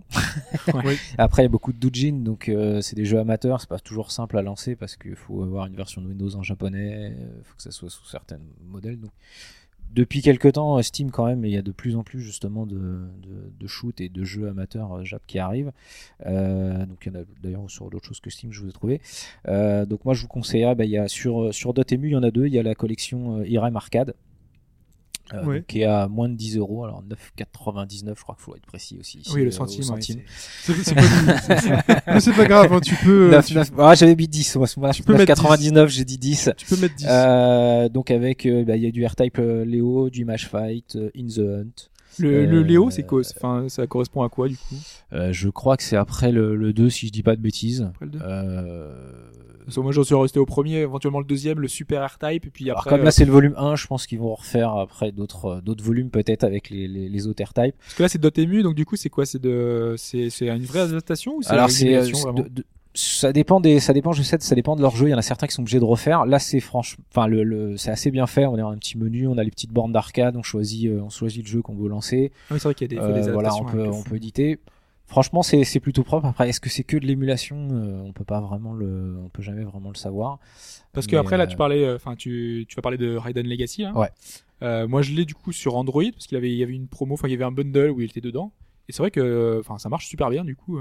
Euh. Moi, Ouais. je, je conseille euh, vraiment. Bah, je, je sais que j'avais lu où Dotemu ex- euh, expliquait justement qu'il faisait pas que de l'émulation euh, pure. Il y a certaines choses ils sont obligés de, de retravailler dessus au niveau du son des fois aussi, euh, sinon ça crache un peu. Euh, là, bon, il y a certains. Alors là, c'est les shoots. Les shoots sont plutôt bien faits. Il y a d'autres d'autres jeux dedans parce qu'il y a euh, de mémoire il y a 18 jeux. Euh, il y en a certains où on sent que euh, derrière ça doit être que de l'émulation. Mais bon après, euh, bon c'est vrai qu'il a il a 10 euros donc ils peuvent pas refaire les 18 jeux euh, juste pour euh, pour euh, pour ça. Euh, donc là, bon, c'est plutôt du, du shoot à l'ancienne. Il n'y a pas, y a pas de Danmaku là-dedans, donc euh, ceux qui aiment pas déjà le Danmaku. euh, euh, le deuxième sur Dotemu, bah, c'est euh, la collection Raiden Legacy, où on a bah, donc euh, Raiden, Raiden Fighter, Raiden Fighter 2 et euh, Raiden Fighter Jet. Donc là, on a tout, les, toute la, la série des, des Raiden. Donc là, pareil, c'est pas du Danmaku, c'est du, du, du shoot euh, vertical. L'émulation aussi est bonne, franchement, ça, ça, ça passe plutôt bien. Euh, les, les, les deux derniers sont, sont vraiment super beaux. Euh, C'était les Ouais. deux derniers qu'ils ont Moi, j'ai sortis, fait vraiment que le premier vraiment- et. euh, ah, le premier, le je, je me rappelle pas- plus, je me rappelle plus de l'année, mais il est, il est, il date hein, Ouais, il parce date que un peu, ouais. voilà, même sur, il est déjà sur Mega Drive, donc il, il date un peu, mais ça permet de se remettre dans l'ambiance. Puis super musique. Ah, c'est plus pour les amateurs, les, les anciens Raiden que, le, que, que les que les récents. Euh, bah, on avait parlé de Ether Vapor, euh, il y a une version remaster sur Steam. Ouais. Donc elle qui est à 8 euros. D'ailleurs, malheureusement, euh, il y a encore quelques jours, euh, il y avait un pack, euh, c'était sur Indie Gala, où le jeu était dedans, la version remaster. Donc, du coup, pour, pour 1 ou 2 euros, vous pouviez l'avoir. Malheureusement, c'est terminé, donc c'est un peu dommage, mais, euh, mais voilà. Bon, ça, ça reviendra. Puis les seuls Voilà. Steam arrivent, euh, C'est comment les seuls Steam on peut rappeler bientôt là. Je sais plus, c'est d'été là. va y avoir l'été, juin, juillet. Ouais, ça doit être un truc Ça comme doit être ça. Ok, je me suis préparé un petit budget. euh, T'as vendu des cartes. Je me suis préparé 10 euros là de côté pour acheter 1000 jeux. Tu Voilà, peux, tu peux vendre des cartes ouais, si tu peux essayer. C'est ça. Euh, donc sur euh, sur Steam toujours euh, il y a le le, le, le pack euh, Exceed qui a, qui a 10 euros. Donc là par contre on passe dans du Danmaku euh, horizontal. Euh, pareil c'est du c'est du Doujin. Alors c'est euh, on se rapproche de de, de Ether Vapor. Euh, donc c'est à dire que c'est une représentation euh, très euh, très amateur c'est-à-dire un petit personnage euh, on, il est vraiment décalé du décor et je sais qu'il y a certaines personnes qui, qui ont un peu de mal moi j'ai du mal sur certains jeux Moi, comme ça j'ai vu des vidéos de, je sais plus, ça doit être le 3, je crois. Euh, il faut passer pendant deux minutes entre les petites billes. Voilà, voilà, il y a- il y des- gauche, droite, Il y a, il y a des gauche, passages droite, où gauche, on droite. peut juste pas tirer, faut attendre. Voilà, il faut juste ne pas mourir. Et là, donc là, on est d'une vraie Danmaku puant où, où bah, Il faut aimer, quoi. faut, faut faut- aimer. faut aimer. Voilà. J'ai mis un peu de tout comme ça. euh, Oui, oui. Et par contre, le pack, euh, enfin, j'ai mis du temps à le trouver parce que c'est, en fait, il faut aller sur la fiche d'un des Ouais. trois jeux. Ouais, ouais. Et ensuite, euh, il te propose toujours, les euh, pas trois jeux, fait, ouais, ouais. voilà. Faut, faut en taper au moins un Exceed et puis après, en, en général, on trouve dans la liste. Voilà, il c'est en un- dessous, il y a marqué, trois, vous pouvez acheter les trois. Ils Ouais. font souvent ça pour euh, bah, les jeux avec les DLC ou d'autres choses comme ça. Ils font des packs complets Mhm. avec euh, tous les jeux. D'accord. Euh, bah, Danmaku Unlimited 2 sur Steam, bon bah là c'est un Danmaku. et là pareil, un pur, euh, vraiment, euh, faut, faut aimer. Moi je la promesse, je- Il est unlimited. Voilà, Unlimited, voilà, bah ça, ça, ça, voilà, c'est ça, ça s'arrête jamais. C'est c'est- Tant que tu perds pas. permanentes. euh. Alors moi je suis pas un grand fan du Danmaku. J- J'aime bien y jouer. Après euh, j'ai pas assez de temps à passer pour euh, pour pour vraiment avoir un bon niveau. C'est vrai que là bon c'est c'est vraiment difficile. Bah, c'est bien dans euh, certaines phases. Moi, j'aime bien quand c'est dans certaines phases. Enfin, tu chutes, tu chutes, tu chutes, et puis à un moment donné, t'en as un, euh, t'as un boss qui t'en envoie, t'esquives un petit peu, hop, gauche droite, tu tires, euh, voilà. Mais si c'est juste pour euh, faire, euh, allez, c'est parti. Stage 1, start. Ah là, Et ça, là, ça, c'est un peu ça, ouais, ouais, c'est, euh, mais après, c'est, c'est une question d'habitude aussi. Je sais que quand on y passe du temps, euh, au bout d'un moment, on, on devient bon dans les Danmaku, même quand on passe de l'un à l'autre. C'est une question de réflexe, de s'habituer aux Après, on sait lire. couleurs. aux- Après, on sait lire les patterns. On voit les points. C'est ça, on voit les points. Après, je sais qu'il y a eu une étude, je crois, il y a pas très longtemps, qui parlait que plus on vieillissait, plus on avait du lag euh, interne. euh, Ouais, Donc là, maintenant, je suis peut-être trop vieux, c'est trop tard. C'est pour ça, c'est fini pour moi, le Danmaku. c'est probable. Euh, bah, il y a Ikaruga qui est sorti sur Steam. Oui. Euh, donc, euh, Là, on peut le dire, euh, Indispensable si vous l'avez pas fait. voilà, euh, ouais, ouais. Après, c'est assez particulier, c'est C'est c'est d'un jeu. facile, hein. euh, voilà. si C'est voilà, c'est un pas. jeu particulier, c'est-à-dire que moi personnellement, je, je comprends que c'est un excellent jeu, que c'est même un hit. Par contre, j'aime pas du tout. Euh, de voir tout le temps switcher du blanc au noir, enfin, je sais pas, mon cerveau au bout d'un moment et de dire je sais Ah, plus quoi faire, laisse tomber. Je... Tu t'y perds, hein. Tu fais attends, alors, Voilà. attends, c'est lequel qui est plus efficace contre les blancs? C'est le noir ou, le, ou les blancs? Euh, je- Et tu- je- et puis quand il les ennemis, quand les, les boulettes arrivent de deux couleurs en même temps, bah, Oui, je ça. mets blanc, je mets noir, je sais plus quoi faire, je, je disjongle. Donc, euh, mais bon, c'est voilà, c'est un excellent jeu et euh, c'est vrai que c'est bien que. Bah, dis-toi que sur cette planète, euh, t'as un mec qui joue les deux vaisseaux. Ouais, j'ai Un côté noir, entendu ça. ouais. Un côté euh, sa main gauche c'est les noirs, sa main droite c'est les blancs. Voilà, ouais, euh, non, là, même pas, il change aussi des couleurs des deux. euh, voilà. Donc dis-toi qu'il y a un mec sur cette terre qui fait ça. Voilà, il y, a- il y a du niveau. Et là tu prends, euh, tu prends dans la gueule. On n'est pas tous égaux. Et puis j'en ai choisi un gratuit, Warning Forever. Là c'est un petit shoot 'em up amateur, mais en fait on, on rencontre que des boss, d'où le Warning Forever, qui vient de plus en plus difficile. Donc on a un, système de, tir euh, fixe où après si on appuie sur un bouton on peut en fait dévier son tir et choisir vers où, on va. Et donc le boss revient de plus en plus gros, de plus en plus euh, résistant, euh, plus en fonction de ce qu'on va lui détruire en priorité, c'est ce qui va renforcer le, niveau d'après. Donc là c'est du pur scoring. On a un temps qui tourne et puis dès qu'on meurt on perd une partie du temps. C'est celui-là qui a une, une espèce de, de vision fil de fer. Là Ouais voilà c'est ça, c'est un petit peu. euh, Ouais, c'est vraiment peu, tout sur le euh, gameplay finalement. Tout est sur le gameplay. L'avantage, bon, c'est qu'il est gratuit, qu'il tourne sur une machine, à mon avis, de de- d'il y, a- d'il y a 20 ans. Il doit tourner euh, sans problème à fond. Et euh, bah, c'est sympa. Franchement, c'est sympa. Euh, C'est un mix entre du Danmaku et du, du jeu standard. Comme c'est que des boss, forcément, euh, il y a quand même une certaine difficulté. Donc au début, il est assez simple, et puis après, rapidement, euh, Ouais, forcément, il faut prendre le voilà, coup. et voilà, faut prendre, faut prendre le coup, puis surtout du, du, du fait de pouvoir dévier son tir, puisqu'en fait, quand on, quand on sélectionne de vouloir changer l'angle de son tir, l'angle va aller à l'opposé d'où va son vaisseau, et après on peut rester loqué dans cette, dans, dans cette zone-là, donc après à nous de se déplacer, parce que les ennemis deviennent de, enfin le boss devient de plus en plus gros, jusqu'à faire euh, 4-5 écrans de large, donc faut se déplacer pour aller chercher euh, la zone qui va bien, donc euh, voilà. Donc, jeu- on sent jeu que t'as bien plutôt aimé celui-là du coup. Ouais, j'ai bien aimé, j'ai bien aimé. Bah, j'ai fait une petite vidéo de présentation là-dessus parce que euh, j'essaye justement de présenter des jeux euh, qu'on connaît peu. Et On je peut trouvais la voir où cette, cette vidéo? euh, Oui, je- c'est bah, sur YouTube euh, directement. Si on tape sur Pixelors, euh, il y, a la- il y a la présentation. Euh, et donc ça vous permettra de voir. Alors le seul défaut du jeu, c'est qu'il n'y a, pas de, il y a pas de musique dessus. En fait, il suffit de lui mettre une, une, un fichier euh, en OGG et il va la lire automatiquement et la faire en boucle. Euh, la personne bah, n'était pas douée dans, le, dans, dans ça, donc il a préféré rien faire.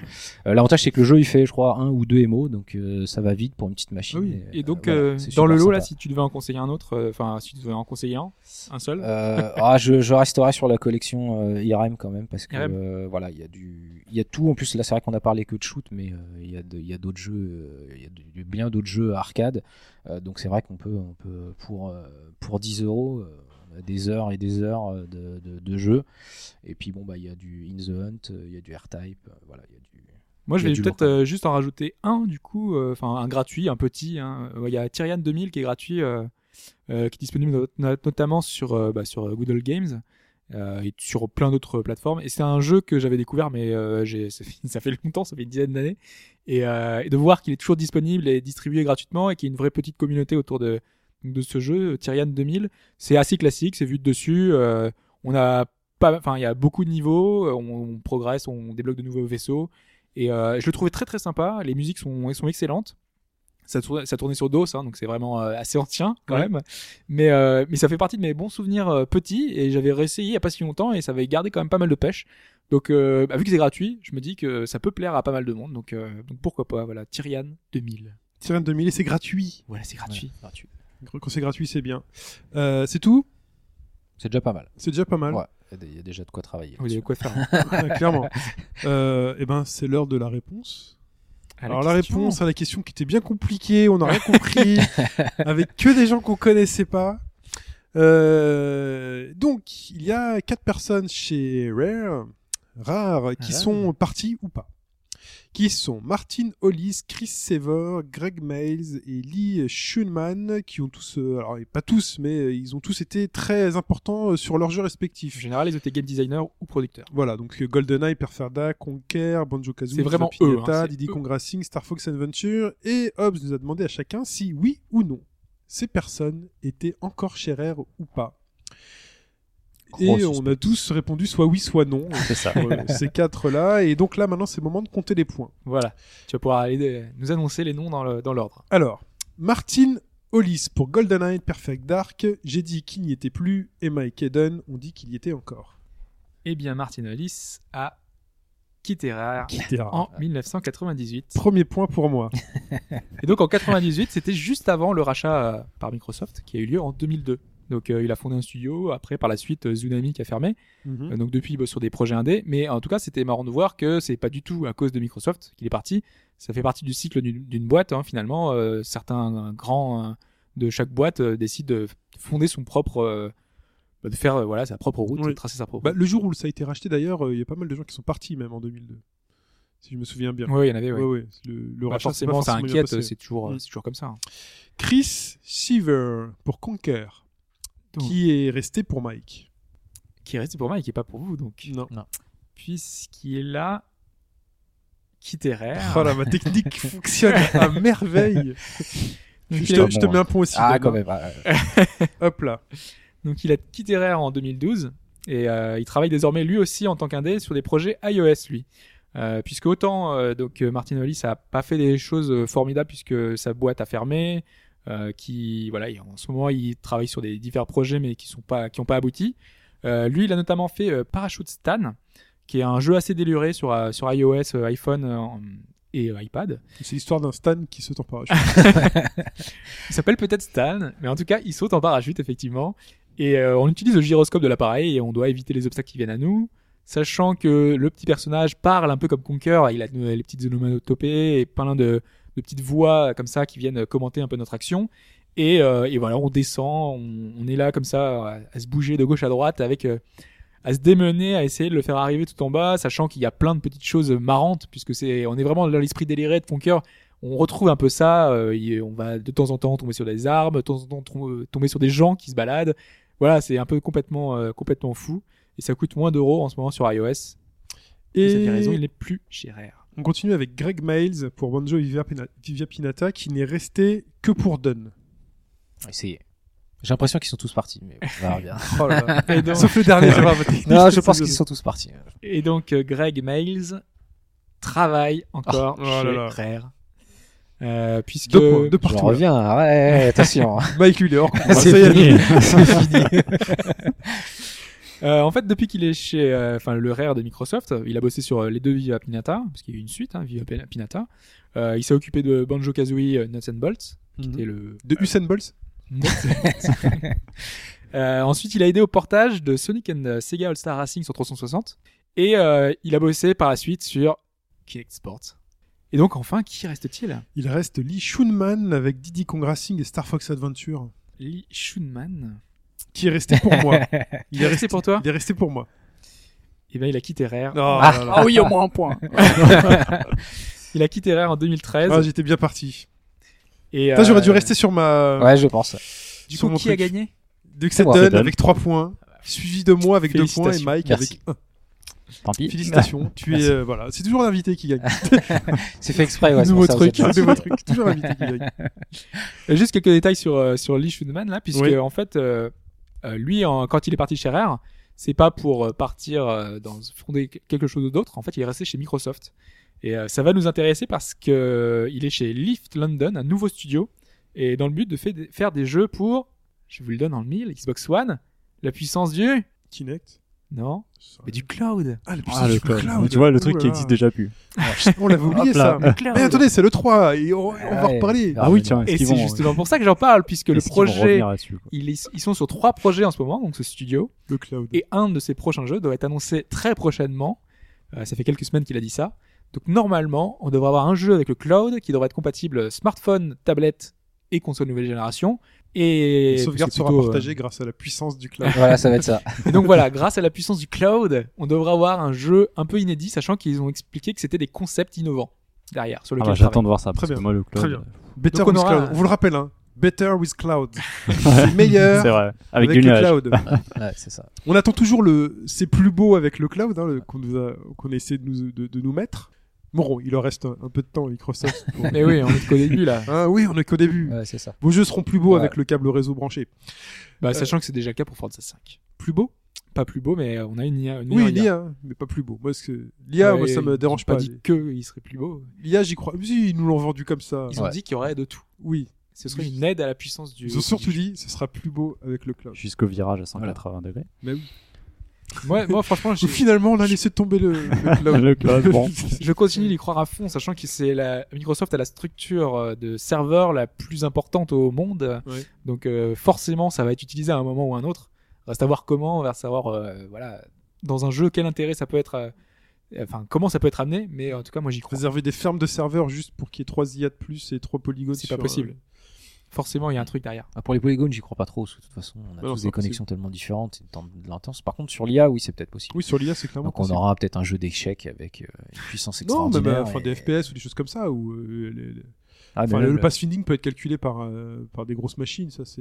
Ouais, mais reste le temps de réponse, quoi qu'il arrive, à un moment, dans un FPS. Non, parce que euh, ce sera le, le- le même temps de réponse que si tu affrontais un joueur. euh, Après, faut, Ouais, pas que, faut pas que ce soit critique. Enfin, l'IA, autant tu peux la remplacer par une IA ordi, tu sais, au lieu de prendre une IA de joueur, parce que c'est ça, Forza. Oui, c'est prendre l'IA d'un joueur au lieu de la rempla- enfin, et la remplacer par, euh, c'est là à l'origine, donc euh, celle de, le- de la console. Euh, autant pour un pass funding, euh, si elle va pas récupérer le pass funding qu'il faut, euh, du coup ton IA elle va être complètement bloquée, ou alors ton personnage il va être, il va faire n'importe quoi. Donc je pense faut vraiment que ce soit pas critique, il faut que ce soit un petit truc, euh, un truc mineur quoi. Très bien. Plus musical, c'est le temps du plus musical et celui de la semaine dernière, c'était ça.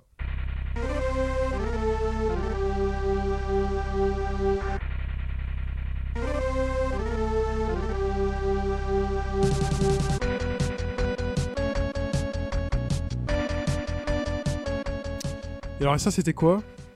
Et donc ça, c'était normalement déferlante. Normalement, des ferlantes. C'était donc euh, le deuxième épisode de, enfin, de Dragon Ball Z, Dragon Ball Z sur euh, SNES, donc c'était euh, Super Butoden 2. Tout à fait, qui commençait par le. voilà, C'était super classe, quoi. On l'a pas euh, mis parce que c'était trop évident. Hein. Bah oui, et après tu voyais les deux points qui volaient vers, Voilà. euh, vers le ciel, vers le, le, la- palais de le palais de Dende. Dende.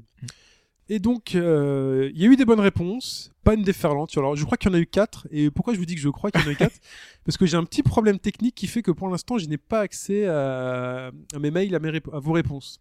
Donc, je ferai le décompte la semaine prochaine. Mais de mémoire, je sais qu'il y a Sean Gunson qui m'a répondu.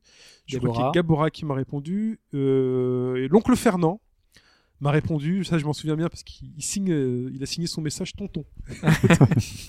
tonton. Et je crois qu'il y en a un autre qui a répondu. Et euh, je suis désolé, j'ai oublié le. Mais généralement, je récolte les mails euh, un peu avant le podcast. Et euh, là, j'ai un petit problème technique avec Apple. j'ai un petit contentieux. Et comme mes mails n'arrivent que sur mon iPhone, c'est mon iPhone qui les récupère. on, on attend de réparer tout ça. Et je ferai le compte pour la semaine, euh, peut-être pas prochaine. Donc envoyer des le- mails à Apple pour, pour euh, le que je récupère plus vite son téléphone. Bah oui, oui, un, un gros lobbying pour qu'il me répare mon iPhone euh, peut-être gratuitement parce que je sais pas si je suis sous garantie. J'ai un petit souci.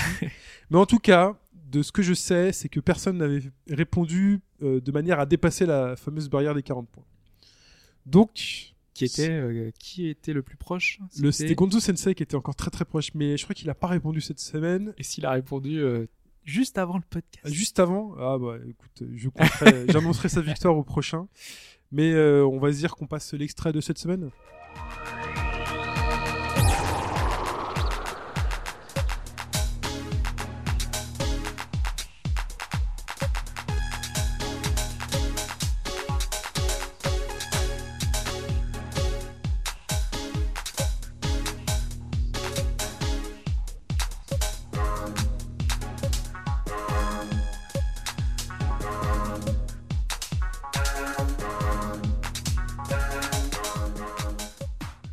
Voilà pour cette semaine.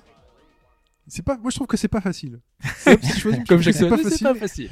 C'est pas facile. euh, Quand même, c'est un grand titre. c'est un grand titre. Disons que si vous avez bien écouté le podcast et les discussions dans ce podcast-là, au niveau de la thématique, vous aurez peut-être un indice. Peut-être, ou pas. T'es- J'aime bien être sadique. En tout cas, pour répondre, euh, en théorie d'ici là, ça marchera. euh, je pourrai récupérer vos réponses. De toute façon, sinon, je retrouverai un mot de passe. Euh, hop, tu te débrouilleras, tu me retrouveras le mot de passe. Pas plus sûr. Pour, pour consulter les mails ailleurs. Je, je ferai après, je ferai appel à Aiden pour euh, hacker ton compte, c'est ça? Voilà, tout à fait. Et quelle version? Version PC. Euh, donc pour répondre, c'est shin.hbgd.fr, shin at hbgd.fr. Le premier qui arrive à 40 remporte un petit pixel art. Ça, ça rime avec pixelers. Ah, on n'est pas là. Un petit pixel art euh, en plastique que je fais, un Amabids pour le vainqueur. Euh, Qu'est-ce qu'on peut dire d'autre? On peut se dire au revoir. C'est-à-dire qu'on peut se retrouver donc sur obagaujointe.fr sur le forum. On est toujours sur Facebook, sur Twitter hbgdfr, sur Dailymotion au bas gauche droite. N'hésitez pas à mettre des petites étoiles sur iTunes. Ouais, les Ça petites étoiles sur iTunes. N'hésitez pas, euh, n'hésitez pas à vous inscrire sur le forum. Voilà. N'hésitez pas à aller écouter le travail de notre ami Dunn. Voilà, sur pixelers.fr.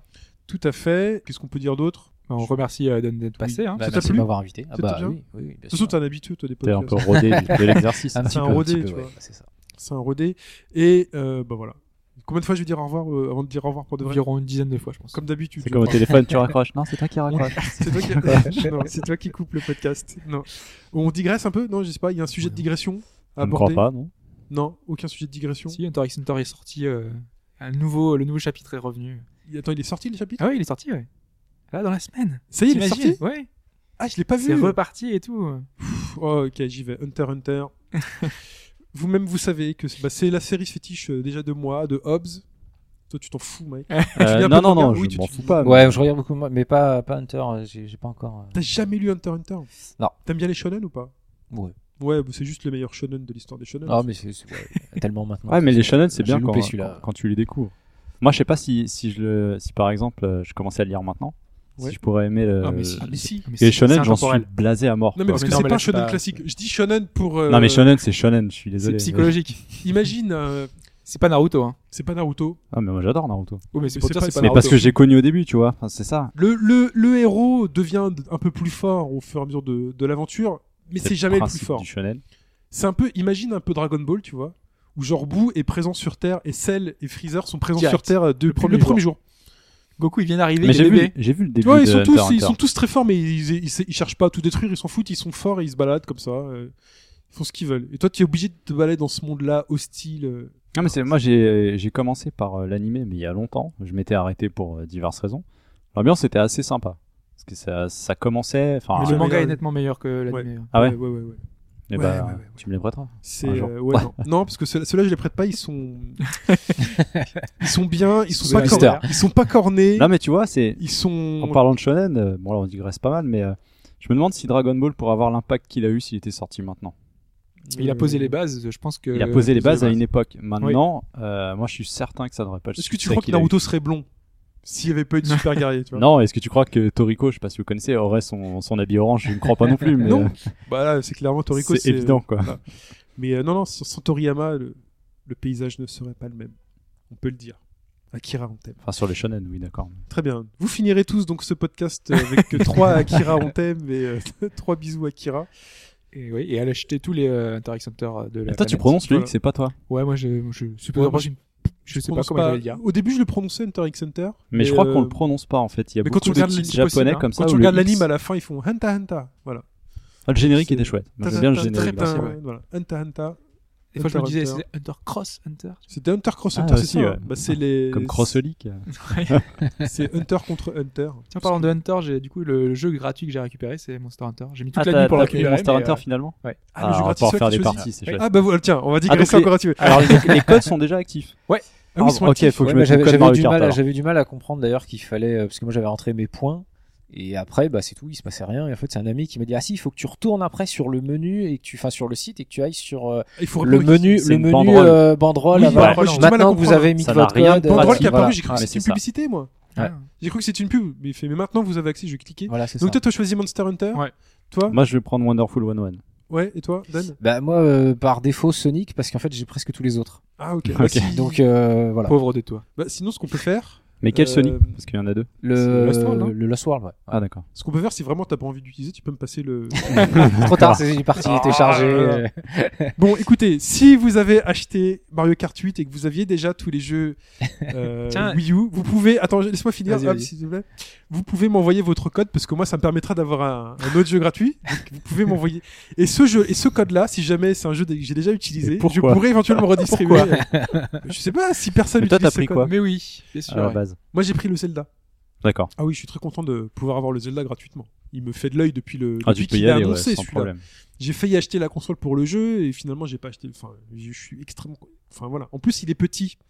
Il prend pas toute place. Il prend 2 gigas dans la console, donc. euh, Alors que Monster Hunter, il fait 7 gigas. Donc Ouais. vous m'envoyez votre code 13. à chine@hbgd.fr, la même euh, la même adresse pour le, que, que pour la question. Hobbs, oui? Oui, non, c'était pour rester dans, le, dans la thématique. Il y a, j'avais, c'est vrai qu'il y a un site que, sur Nintendo euh, que je connaissais pas.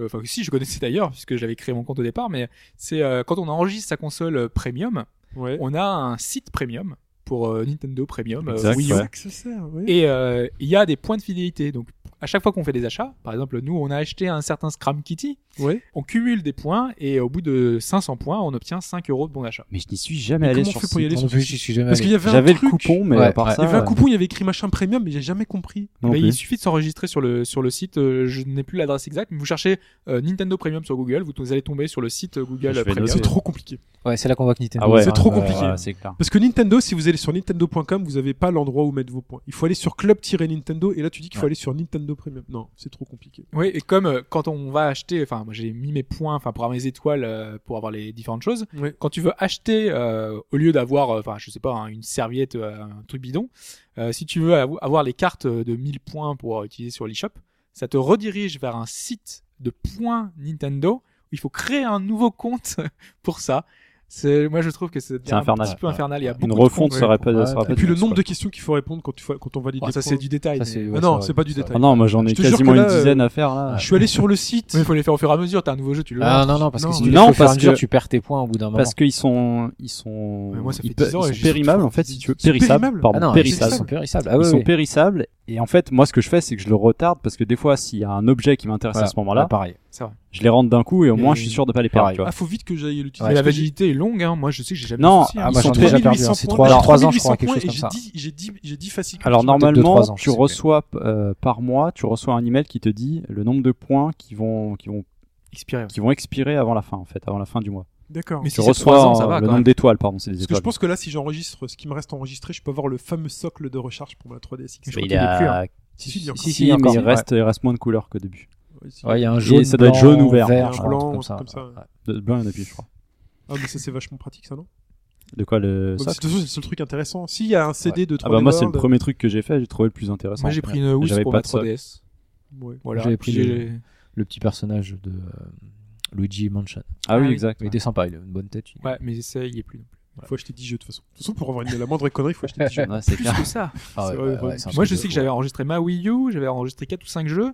Je pouvais rien acheter fait de vrai intéressant. Donc, euh, Ok, vraiment en bon. beaucoup. hein. Très bien. On a bien détendu l'atmosphère. C'était sur pas ce le but, hein. C'était pas le but. Mais en tout cas, on se dit au revoir. On se retrouve sur robagaugedroite.fr. À bisous à tout le monde. Salut à tous. Salut Bye bye. Ciao.